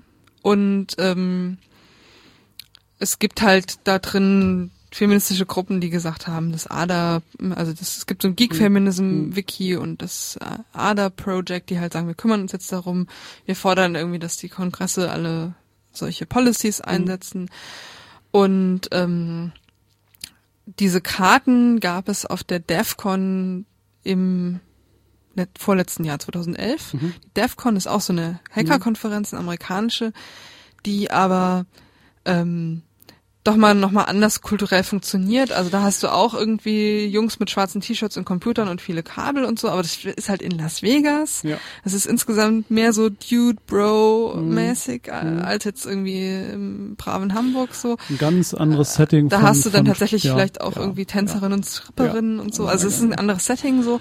Da gab es diese Karten und es haben sich jetzt halt dieses Jahr Leute gedacht, wir wollen was tun. Machen wir das, Sounds machen like a good idea. Wir machen Ja. das jetzt auch mal so und haben Ja. halt solche Karten hergestellt und mitgebracht. Und haben das auch auf einem ähm, auf einer Veranstaltung im, Piratenkontext schon mal ausprobiert. Hm. Ja, da hat es bestimmt Und da funktioniert. hat es funktioniert, weil es aber auch sozusagen Klein, stärker eingebettet war in, ja. in die Orga und so weiter Und und, so fort. letztendlich, ich finde letzt, also ich, das ist schon alles okay. Also ich glaube, es mir, mir ist aktuell in diesen ganzen komischen Kreisen zu viel gewaltfreie Kommunikation als Thema. Also die sind mir alle ein bisschen zu seltsam. Das ist mir alles so esoterisch. Aber davon abgesehen, es leidet ja letztendlich am selben Grundübel des mangelnden Grundinhalts. Also man will das irgendwie lösen, man will was machen. Das ist ja auch nicht verkehrt. Also man hat ja immer, das ist ja dieses amerikanische, muss ja was passieren. Aber was? Also in welchem, wem? Wem gegenüber was? Was will man eigentlich? Und was, und was will, ich- was tue ich, wenn der andere was anderes will? Ja. Denn klar, also wenn ich so ein, wenn ich wirklich so ein Las Vegas Show hab mit halbnackten Tänzerinnen und schicker schicker ugga ugga, dann habe ich natürlich ein Setting, wo ich ganz anders nochmal Fragen durchsetze, als eine doch mehr oder minder schlecht normal erzogene, mehr oder minder gut bekleidete Community hier in, äh, in Hamburg. Na ja, nun, ernsthaft. Ja. Aber natürlich hat das eine, hat das wie alles auch juvenile Jungs Gegenwehr gemacht. Ich will es auch gar nicht mehr vertiefen. Man kann das, glaube ich, alles, wenn man möchte, über Creeper Cards, man kann das auch alles finden. Ähm, Was, wa- was noch Ja, dazu gesagt ja, werden sollte ja. an der Stelle ist halt, dass es auch so ein Awareness-Team bzw. ein Konflikt-Team dieses Jahr Ja, gab und.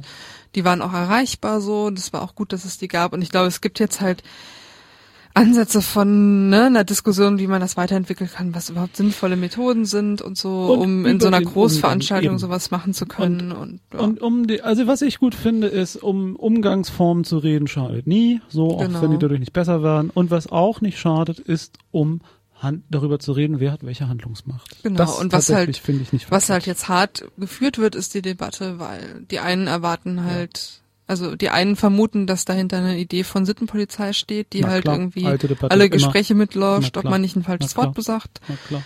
Und ähm, es findet halt auf, auf allen Seiten viel Zuspruch. Die Frauen so. sind immer schuld, dass die Männer nicht mehr Spaß haben. Genau, weil es Das war nämlich so. früher war es nämlich schön auf dem Na klar. Kongress und jetzt sind da diese ganzen nervigen Das Frauen. ist so und das gehört dazu und damit musst du leben. Ja, ist so. Das bleibt so. Ich, das wissen wir, das wissen wir Das Männer alle. wir ja ist schon. Weibsvolk anwesend und schon war die schwule Baustelle nicht mehr lustig. Egal. Also lassen wir das mal beiseite. Es, es hat, es hat sich mir erklärt und ich finde, eigentlich finde ich ganz gut, dass es alles in allem nur das ist. Also könnte auch schlimmer kommen. Und es gab ansonsten nur einen Nazi und der wurde weggetragen sozusagen. Genau, es gab auch Ja. einen, ähm, einen Menschen, der ausgeschlossen wurde aus der Ja. Veranstaltung wegen Ja. Übergriffigkeit so und Ja. einen Nazi. Du würdest sagen, alles in allem für die herrschenden Verhältnisse Hm. drei plus oder zwei minus oder Ja, ja, zwei Minus. zwei minus. Oh, das ist schon gut. Im Rahmen der herrschenden Verhältnisse. Für sowas, ne? Wir hatten vor der Sendung mal gescherzt, wir stellen uns mal vor, 6600 Autonome würden mal so einen Kongress Mhm. machen. Ich glaube, das wäre kein Spaß. Also am zweiten Tag würden sich die Veganer und der Rest mit Würstchen und Sojaschnitzeln bewerfen und von daher alles gut. Okay, lassen wir den Kongress weg. Vielen Dank für deine ausführlichen, teilnehmenden Beobachtungen, die du hier weitergegeben hast. So, ich hoffe, da war nichts bei, wo du dich noch rechtfertigen musst vor der Community. Ne? Nö, das war ja alles sehr berichtend. So, ja. Ja, und ansonsten bin ich schuld. Ich verführe dich dann immer zu. An PC-Verhalten. Okay. Für Sittenpolizei und so. Gut, Musik oder was? Ähm, ja, lass uns doch mal zwischendrin eine Musik spielen und dann machen Soll wir ich mal? dann ein Thema. Dann mache ich mal. So. Es quietscht mal wieder. Moment, das war Billy Breck. Der alte Sack. Aber noch mit einer damals nicht ganz so alten ähm, äh, Musik äh, Sache. Wir dachten uns für das nächste Thema, machen wir es uns mal einfach und greifen zurück auf das, Genau. ähm, das Archiv Das des Archiv. Freie Radios. Ich muss noch mal kurz gucken, von welchem Sender es eigentlich ist. Ich hab's. Egal. Also, ähm, von der Radiokampagne Berlin. na, das ist nicht mal ein richtiger Sender, aber das schadet nicht. Es ist der, ein- der Versuch eines Senders. Genau. Zum Thema ähm, Hardware für alle. Hardware für alle. Wir spielen einfach mal den, das Interview. Beitrag. Ja, bei mir ist jetzt der Daniel von dem Projekt Hardware für alle. Ähm, hallo. Hallo. Ähm, ja, stell doch erstmal die Grundidee vor dieses Projektes. Äh, Die Grundidee ist, äh, eine Plattform zu bauen, wo wir Menschen vermitteln können, die auf der einen Seite ähm, noch einen Computer oder ein Smartphone oder ähm, äh, Notebook oder sowas über haben, das sie nicht mehr benutzen und dass sie jemandem schenken möchten, der sich gerade keins leisten kann aus seiner Situation heraus. Also eine Plattform, um Menschen zu vermitteln, die sich Computer schenken möchten. Wie ist die Idee zustande gekommen?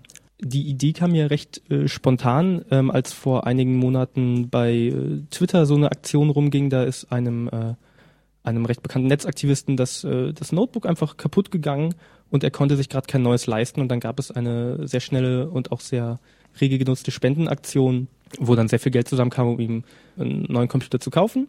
Und da habe ich überlegt, wie, wie man sowas umsetzen könnte für Menschen, die vielleicht nicht so einen großen Bekanntheitsgrad haben, dass sie so schnell Hilfe äh, bekommen können.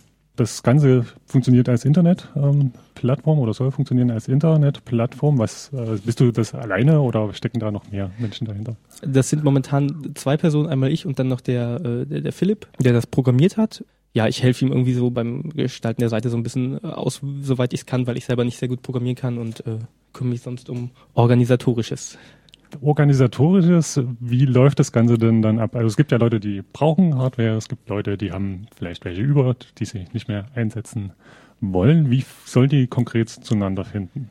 Wir versuchen das irgendwie so, so einfach wie möglich zu halten. Äh, man meldet sich irgendwie auf der Seite an und trägt dann einfach äh, über so ein Formular sein, sein Gerät ein mit Namen, wie der Zustand ist, beschreibt das so ein bisschen und dann kann, wenn jemand Interesse an diesem Gerät hat, einfach in der Liste das anklicken, sagen, okay, das ist irgendwie bei mir in der Nähe, der, der, der Ort, das äh, ist irgendwie das, was ich benötige jetzt. Und ist im Endeffekt ein, ein Klick und dann schickt er eine, eine Nachricht raus. Und ab da können die beiden dann per E-Mail einfach direkt äh, im Kontakt das weitere klären. Das sozusagen untereinander, wie das wir das genau machen. Genau, wir halten uns da möglichst raus. Wir versuchen nur irgendwie eine zentrale Anlaufstelle äh, anzubieten, die den ersten Kontakt initiiert.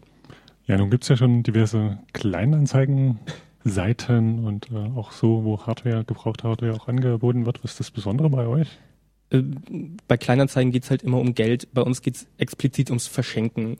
Das soll wirklich alles ohne Geld laufen und mh, mm, so, so, ein Solidaritätsgedanke steht da eigentlich hinter, dass man einfach sagt, ähm, ich weiß selber, wie äh, scheiße das ist, wenn mein Computer jetzt kaputt gehen würde und ich nicht direkt irgendwie einen neuen hätte, weil ja einfach irgendwie alles über, über Computer läuft heutzutage, die ganze Kommunikation, äh, Beruf auch irgendwie, Privatleben, äh, wenn es auch so Sachen sind wie Online-Banking zum Beispiel. Ähm, man ist ja doch sehr abhängig dann irgendwie von diesen ganzen Möglichkeiten, die so ein Computer und das Internet bietet wenn man die Möglichkeit hat, jemandem ein, ein Gerät äh, zu geben, dass man das dann einfach aus diesem Gedanken heraus macht, äh, weil man selber weiß, wie, wie, wie nötig das ist. Technik äh, ist nötig halt für viele Menschen. Also es gibt viele, die sich das nicht leisten können. Aber es gibt ja auch eine ganz andere äh, Reihe von Initiativen, die Hardware für andere Zwecke sozusagen sammeln. Also mir fallen jetzt Initiativen ein, die zurzeit äh, zum Beispiel, weil das eben ein wichtiges Kommunikationsmittel ist äh, für Asylbewerberinnen, ähm, Hardware sammeln. Ähm, da besteht ja schon so ein, würde ich mir überlegen, wem gebe ich jetzt meine Hardware? Also wo ist es dringender? Also, Genau, also das, ähm, diese, diese Aktion ähm, mit den Computern für Asylbewerbern, das habe ich auch, ähm, auch mitbekommen und fand ich auch sehr spannend, weil das halt auch genau sehr, sehr ähnliche, sehr ähnlicher Kontext ist von der Idee her. Und ja, dieses, dieses Entscheiden, wem man seine, seine Hardware gibt, da wollen wir ja gar keinen Einfluss drauf nehmen. Das entscheidet ja jeder, der seine Hardware hat. Wer, wer halt einen Computer hat, den er irgendwohin abgeben möchte, der sucht sich halt die äh, Stelle, wo er meint, dass er am besten aufgehoben ist. Also ich glaube, das können die Menschen sehr gut selbst entscheiden, weil es geht halt auch ums, ums Verschenken und die Leute entscheiden selbst, wem sie was geben. Äh, von daher will ich da gar nicht irgendwas irgendwem vorschreiben. Ja, die äh, Plattform, die Seite ist jetzt äh, online gegangen. Die Domain ist? Äh, das ist äh, hardware-für mit ue-alle.de. Aber man findet das auch alles, wenn man bei Google einfach Hardware für alle äh, eingibt. Oder einer anderen. ja, genau, oder einer anderen Suchmaschine.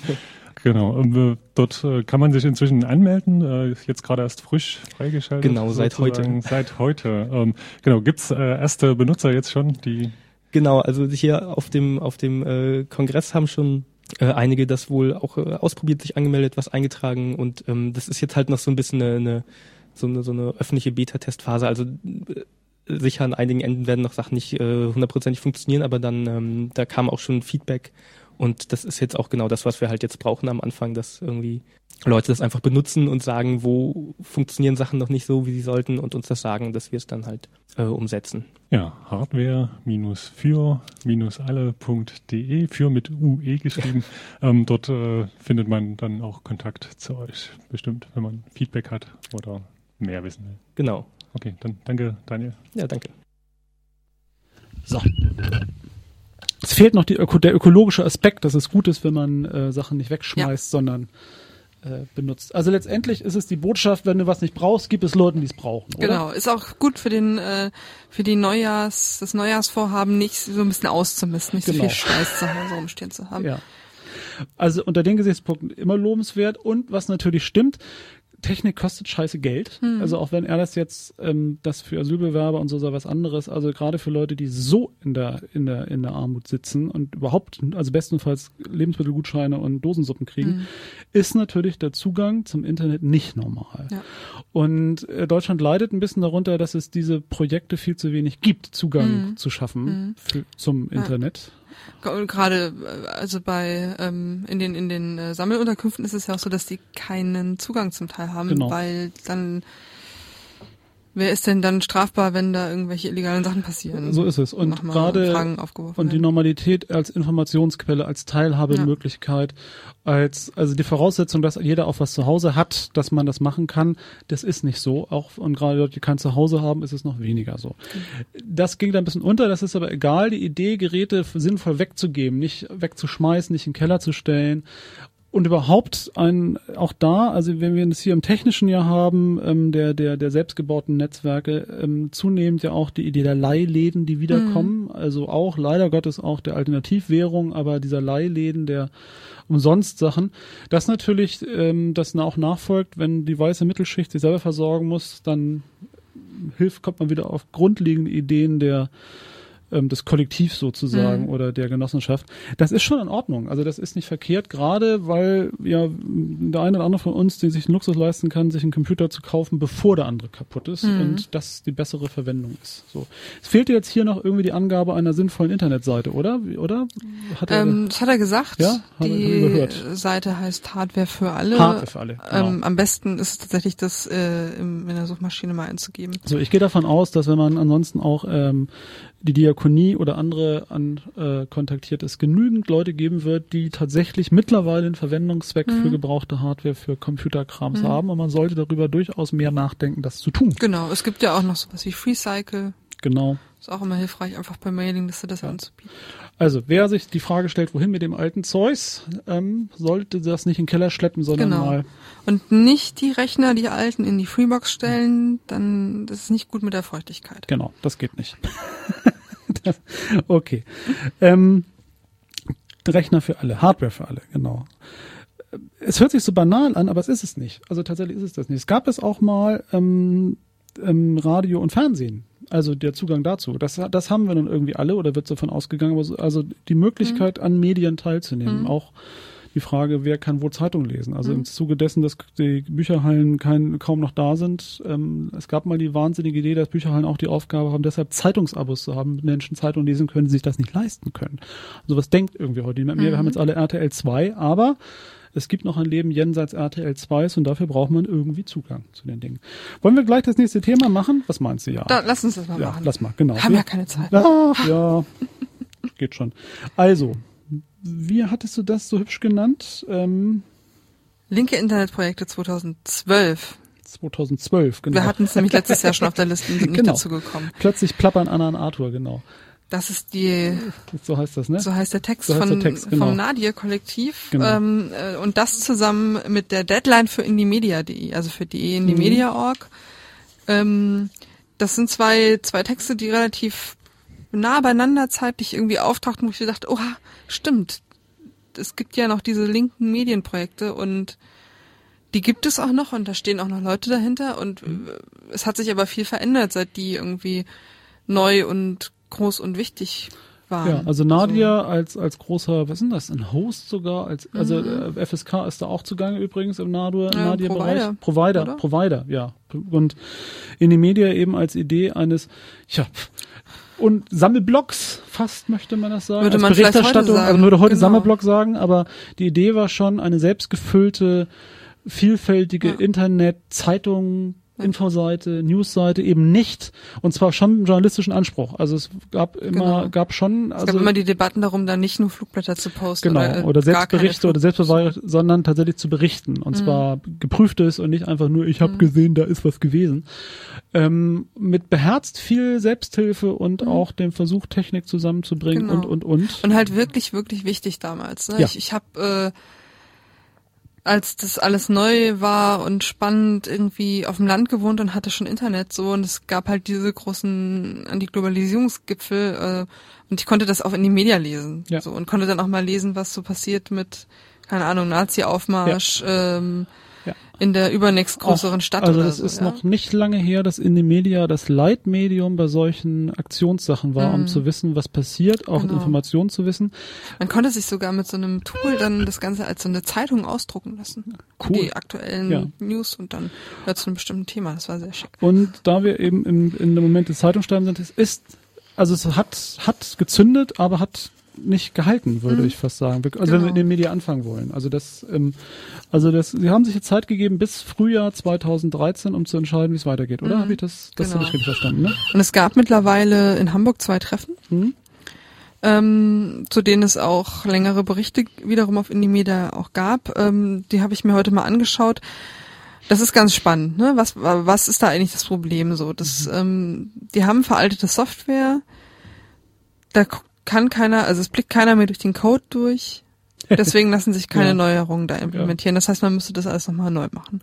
Es fehlt da so ein bisschen die Aktivistinnenbasis, ähm, auf deren Schultern man das alles nochmal neu machen kann, so, weil es einfach ja viel Arbeit ist und da müssen sich Leute drum kümmern und da das waren dann einfach jetzt auch nicht mehr genug, um das einfach mal so zu machen. Die Ansätze in der Richtung sind ähm, im Sande verlaufen, einfach weil die Technikerinnen gefehlt haben und weil das halt irgendwie so veraltet ist und irgendwie ja, unbequem, unkommod, ne? Mhm. Ähm, und die Angebote sozusagen auf der anderen Seite größer geworden sind, haben halt die meisten linke, linken Projekte heute halt Blogs. So. Ja, die haben die eine halt eigene, also haben eine eigene Internetadresse. Sie, es ist kein Problem mehr, irgendwie einen Provider zu Genau. finden. Es kostet kein Geld. Oder man macht dann halt für ein, für ein bestimmtes ähm, Ereignis was Neues. Der Dresden Kasterticker, Nazi-frei 2013, der Kasterticker, das ist ein schönes großes Beispiel, Projekt, um einfach zu sagen, Ja, wir machen jetzt für die Sache ja. was Spezielles Neues auf der Basis von den neuesten aktuellen Technologien auch. Ja. Man kann auch sowas wie Twitter dann damit einbinden und so weiter und so fort.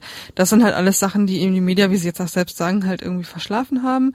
Sie sagen aber trotzdem hat es noch eine Bedeutung, gerade auch in den ländlichen Regionen. So Das hat es. als so ein überregionales, ähm, beziehungsweise ja, einfach in, an die, in den Stellen, wo halt die Vernetzung der AktivistInnen an sich nicht so dicht ist, irgendwie nochmal so eine Informationsplattform, irgendwie so eine Anlaufstelle für, ne, was machen eigentlich die Antifa-Leute in Grevenbroich so. Willst du ja dann vielleicht auch mal wissen. Ja klar, also das eben in den Medien schon anders als etwas, was ich gezielt suchen muss, äh, auch ein Forum ist, in dem ich Dinge finden kann. Ähm, auch zufällig finden kann. Ja. auf den ich auf irgendwas gestoßen werde. Aber letztendlich ja auch ein bisschen an dieser, also klar, also waren, glaube ich, Ende 90er ganz en vogue, da waren sie ganz modern, da waren sie ganz vorne weg. Aber auch noch mit der Idee, wir schaffen das auch einfach eine Gegenmedienwelt Mhm. zu machen, die genauso, die besser ist, die wahrer Ja. ist, die mehr Inhalt hat, die endlich das ablöst, weil wir erzählen, wie es wirklich ist und Genau. dann klappt das auch. Und das ist ja eine Debatte, die begleitet ja das Internet, das Netz und die Bloggereien und alle ja permanent. Also Genau. Und auch die Idee von linken Medien permanent. permanent. Also FSK hat, könnte das wahrscheinlich eins zu eins wiederholen, Hm. die Ideen der Gründung von freien Radio, von Privat, privaten Radios und was es halt bringt, was Ja. es nicht bringt und wo die Begrenztheit ist, weil es Menschen braucht, die es machen. Hm. Das diskutieren Sie ja auch in den, in den Berichten oder auf den Mhm. Veranstaltungen wurde das dann diskutiert, auch diese Frage von, ähm, sind wir noch eine oder können wir noch sowas wie eine Gegenöffentlichkeit sein oder sind wir eher eine Alternativöffentlichkeit? Also für Mhm. sozusagen so eine alternative äh, Öffentlichkeit, Subkultur, Szene irgendwie da dann halt so das Medium, aber nicht eine Gegenöffentlichkeit Genau, also für den Mainstream als alternative für, für andere, Informationsquelle. genau. Ja.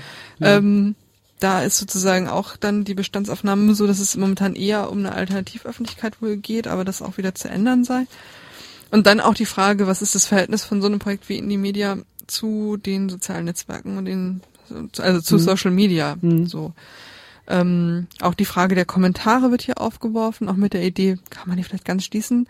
Es sind ja bei ähm, in die Media eigentlich gelabelt immer als Ergänzung und nicht Ja. als Diskussion. Die haben auch diese Trennung zwischen inhaltlichen Ergänzungen und anderem Zeug. Ja.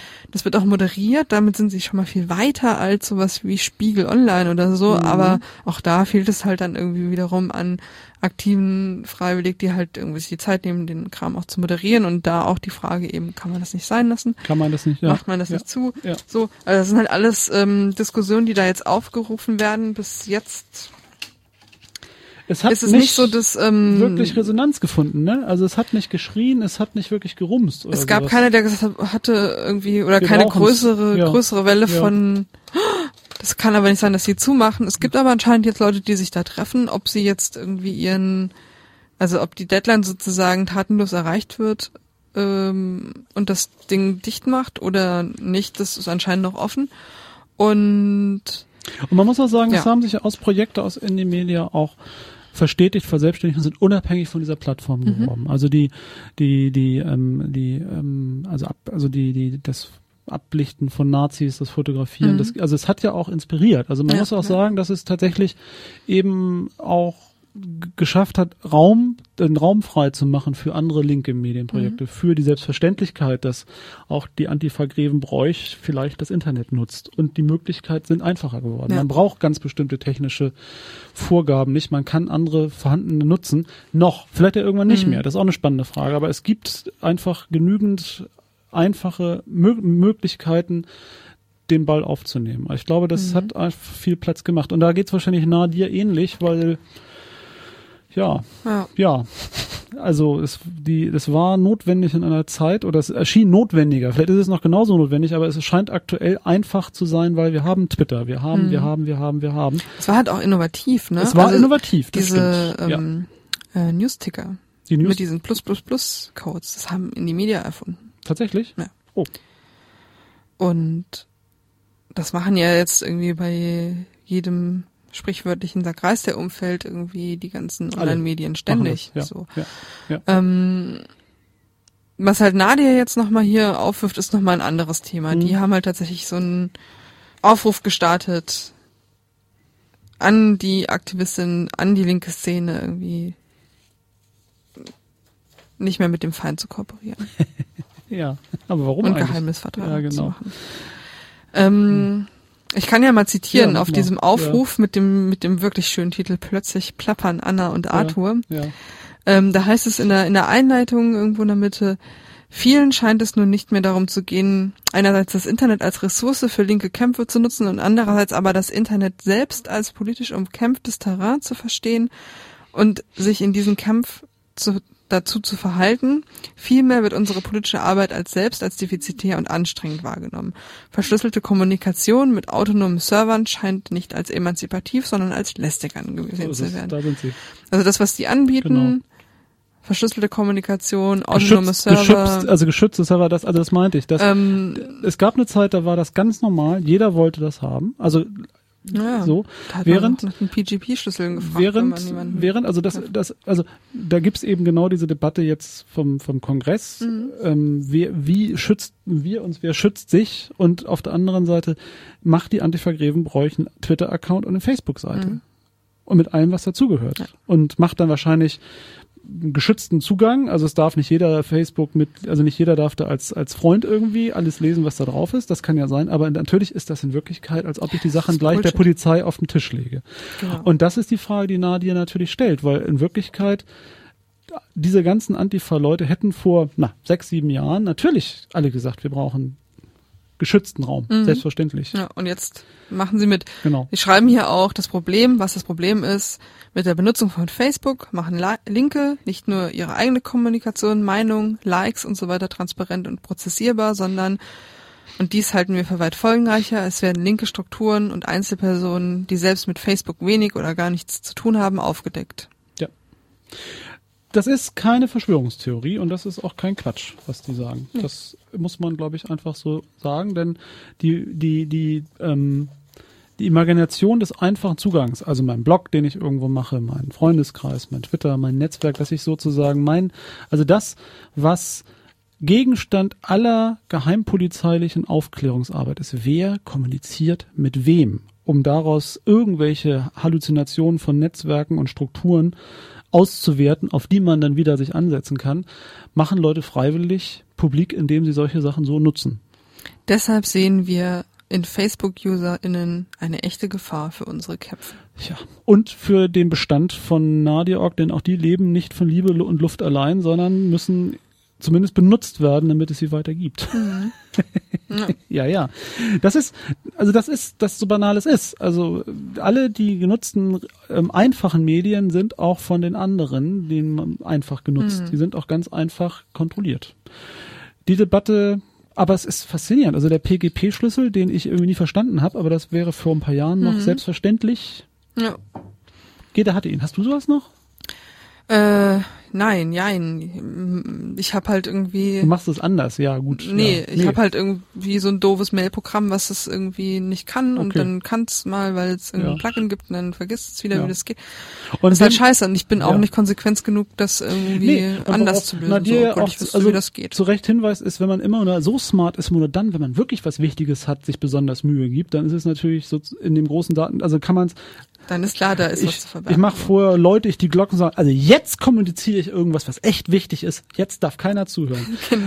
Denn die Kunst ist ja in dem Schwall und Schlamm der allgemeinen Riesendatenmengen, ähm, alles zu verstecken, Mhm. was man nicht möchte, was Ja. da ist. Das ist eine interessante Frage. Also die damit ist ja die Debatte zu führen schadet nicht, denn die Generation, die jetzt heranwächst, hat natürlich ein ganz anderes, Hm. sehr eher natürliches Verhältnis zu all den angebotenen Dingen. Und auch da habe ich die Ver Debatte aber nicht Ja. so richtig mitgekriegt. Also gab es tatsächlich eine. Das, ich muss auch zugeben, ich habe Also nicht ich so glaube, geschaut, aber also wir müssten jetzt unsere Techniker die mal fragen. Ich glaube, die wären jetzt bei denen, bei denen Inner Circle mehr dabei, als, als wir das wären. Mhm. Also ich gl- glaube, dass es solche Debatten, also mein Kenntnisstand ist, die gibt es schon, Mhm. aber ähm, die Debatte um Kommunikation und wie ist was sicher, die gibt es. ja, die gibt es. Aber ga- gab es wirklich jetzt irgendwie eine Abwanderungsbewegung von Facebook irgendwie? Haben. Leute das Nein. irgendwie ernst genommen? Also ich meine, Nein. die Forderungen Nein. am Schluss sind klar. Nein. Wir fordern mit allem Nachdruck alle auf. Schließt eure Facebook-Accounts. Ja. Ihr gefährdet andere. Verhaltet euch zu diesem Datenmonster. Ja, Verlasst GMX und Co. Nieder Ja. mit Google. Gegen die Ja. Vorratsdatenspeicherung. nein. So, Fight Capitalism. Ja. Und auch im Ja. Internet. Und Das nein, steht ja hier. also ja, und die Idee ist ja, macht nicht nur dann irgendwie andere Datenströme auf, wenn ihr was Geheimes habt, sondern macht es immer, um der Gegenseite schwerer zu machen, das zu finden, was sie finden will. Mhm. Und problematisiert die infantile Einfachheit der Technik, die nur so tut, als sei sie euch zu Diensten und in Wirklichkeit macht ihr euch zu Wurst, weil ihr es auch gleich der Polizei schicken Mhm. könntet, was ihr da macht. Ich glaube, dass das eine Debatte ist, die nicht richtig angekommen ist. Mhm. Also es ist schon richtig, dass sie geführt wird, aber ähm, ich kenne viele Hardcore-Autonome, die natürlich einen GMX-E-Mail-Account haben, weil er so schön einfach ist. ja, so. Und die sich dann wundern, dass das andere auch lesen. So, im offiziell.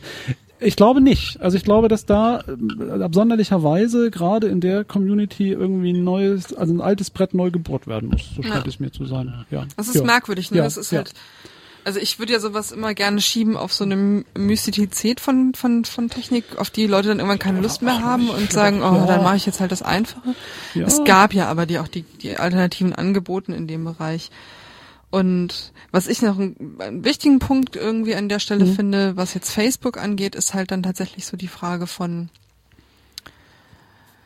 wie können linke Me also na, wie können Individuen soziale Medien im Sinne von da gibt es dieses Phänomen der persönlichen Ja. Öffentlichkeiten für sich nutzen oder ist das einfach nichts für sie? Also so ähm, die die diese Idee von, was ich immer gerne als Beispiel nehme, von ich als Privatperson äußere mich relativ unverfangen zu einem Thema, es steckt aber doch irgendwas politisches, irgendeine Haltung von mir drin und das erzähle ich halt nicht irgendwie dir als meinem Genossen, Ja. sondern ich erzähle das so an alle meine Facebook-Freunde und dann liest das irgendwie mein Cousin oder das liest irgendwie meine Kollegin und alle verhalten sich dazu und das ist ein Mhm. Bereich von von Öffentlichkeit, von auch politisch sein in der Öffentlichkeit, auch wenn es vielleicht gerade um eine Serie geht oder so, aber trotzdem steckt da was von mir Zumindest drin. von so inhaltsvoll sein. von inhaltsvoll sein, In einfach in der, ja. in der. Öffentlichkeit, die ich mir selbst schaffe und Ja. die ich auch habe, wenn ich nicht irgendwie Haribald Brandl bin und in Ja. der SZ schreiben kann. So.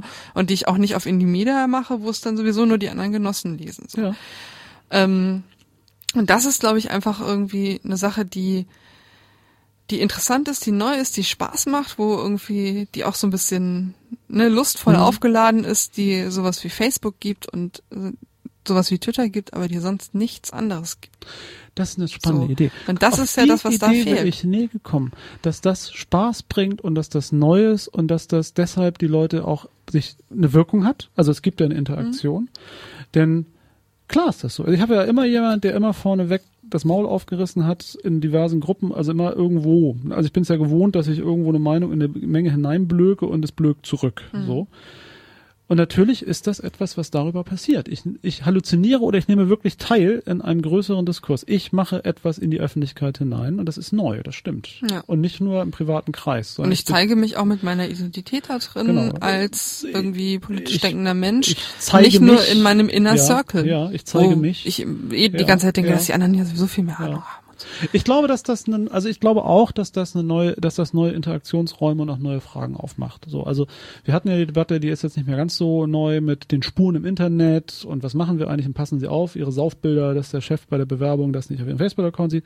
Das ist ja die, die, die, die Panoramaseite sozusagen der Debatte. Letztendlich, ich designe, ich mache, ich tue es vorsätzlich, weil ich auch einen bestimmten Rahmen und will. Also ich will das spüren und kriege es dann zurück. Das ist neu, das stimmt, Mhm. das ist neu. Das, und andererseits verleitet es auch zu Überschätzung in jeder Richtung. Also weil es weniger interessant ist für viele und ist gleichzeitig, ich mache, also ich zeige auch mehr, als ich vielleicht zeigen will. Oder ich, ich kann nicht mehr bestimmen, wem ich was zeige.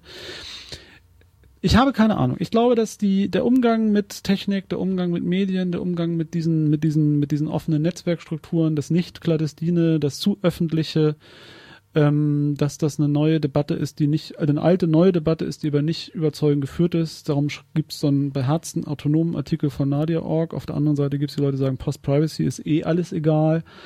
Und ich glaube ganz schlicht, es wächst eine neue junge Generation heran, die einfach eine bestimmte Mhm. Nutzung und also vorhanden sein es völlig normal findet. Es ist einfach Mhm. so. Und dann ist es auch so. Ja, ich Also, glaube, das ist auch gerade ein Abgleich so von, Ja. von äh, meine Normalität, deine Normalität. Ja. Ich habe heute einem Bekannten erzählt, dass ein dritter, also ein weiterer Bekannter von uns irgendwas, was ich verlinkt hatte auf Ja. Facebook, und der meinte dann so, Gott, den hatte ich eigentlich immer so vernünftig und kritisch eingeschätzt, dass Mhm. ich nicht dachte, dass der da ist. Ich denke halt, dass die Leute, die diesen Mhm. Nadia-Aufruf Mhm. geschrieben haben, auch die ganzen Mhm. Jahre noch dachten so, gute Linke machen das nicht und jetzt halt irgendwie so langsam realisiert haben, au, scheiße, die sind da Mhm. ja alle. Die sind da alle, ja. Ja, ja, ja, ja, ja, ja. Und also tatsächlich sind da alle. Ich habe das auch schon irgendwie ähm, ähm, ähm, ähm, ähm, kommentiert bekommen, wie du hast auch einen Facebook-Account. Sowas. Also das kenne ich. Hm. So. Und die nutzen das auch. Und die telefonieren auch. Und die reden auch über alles Mögliche. Also auch die Unterschätzung, äh, beziehungsweise vielleicht ist es auch eine Übertragungsleistung. Die ganze Zeit macht man sich irgendwie klar, da gibt es die große Krake, die alles überwacht.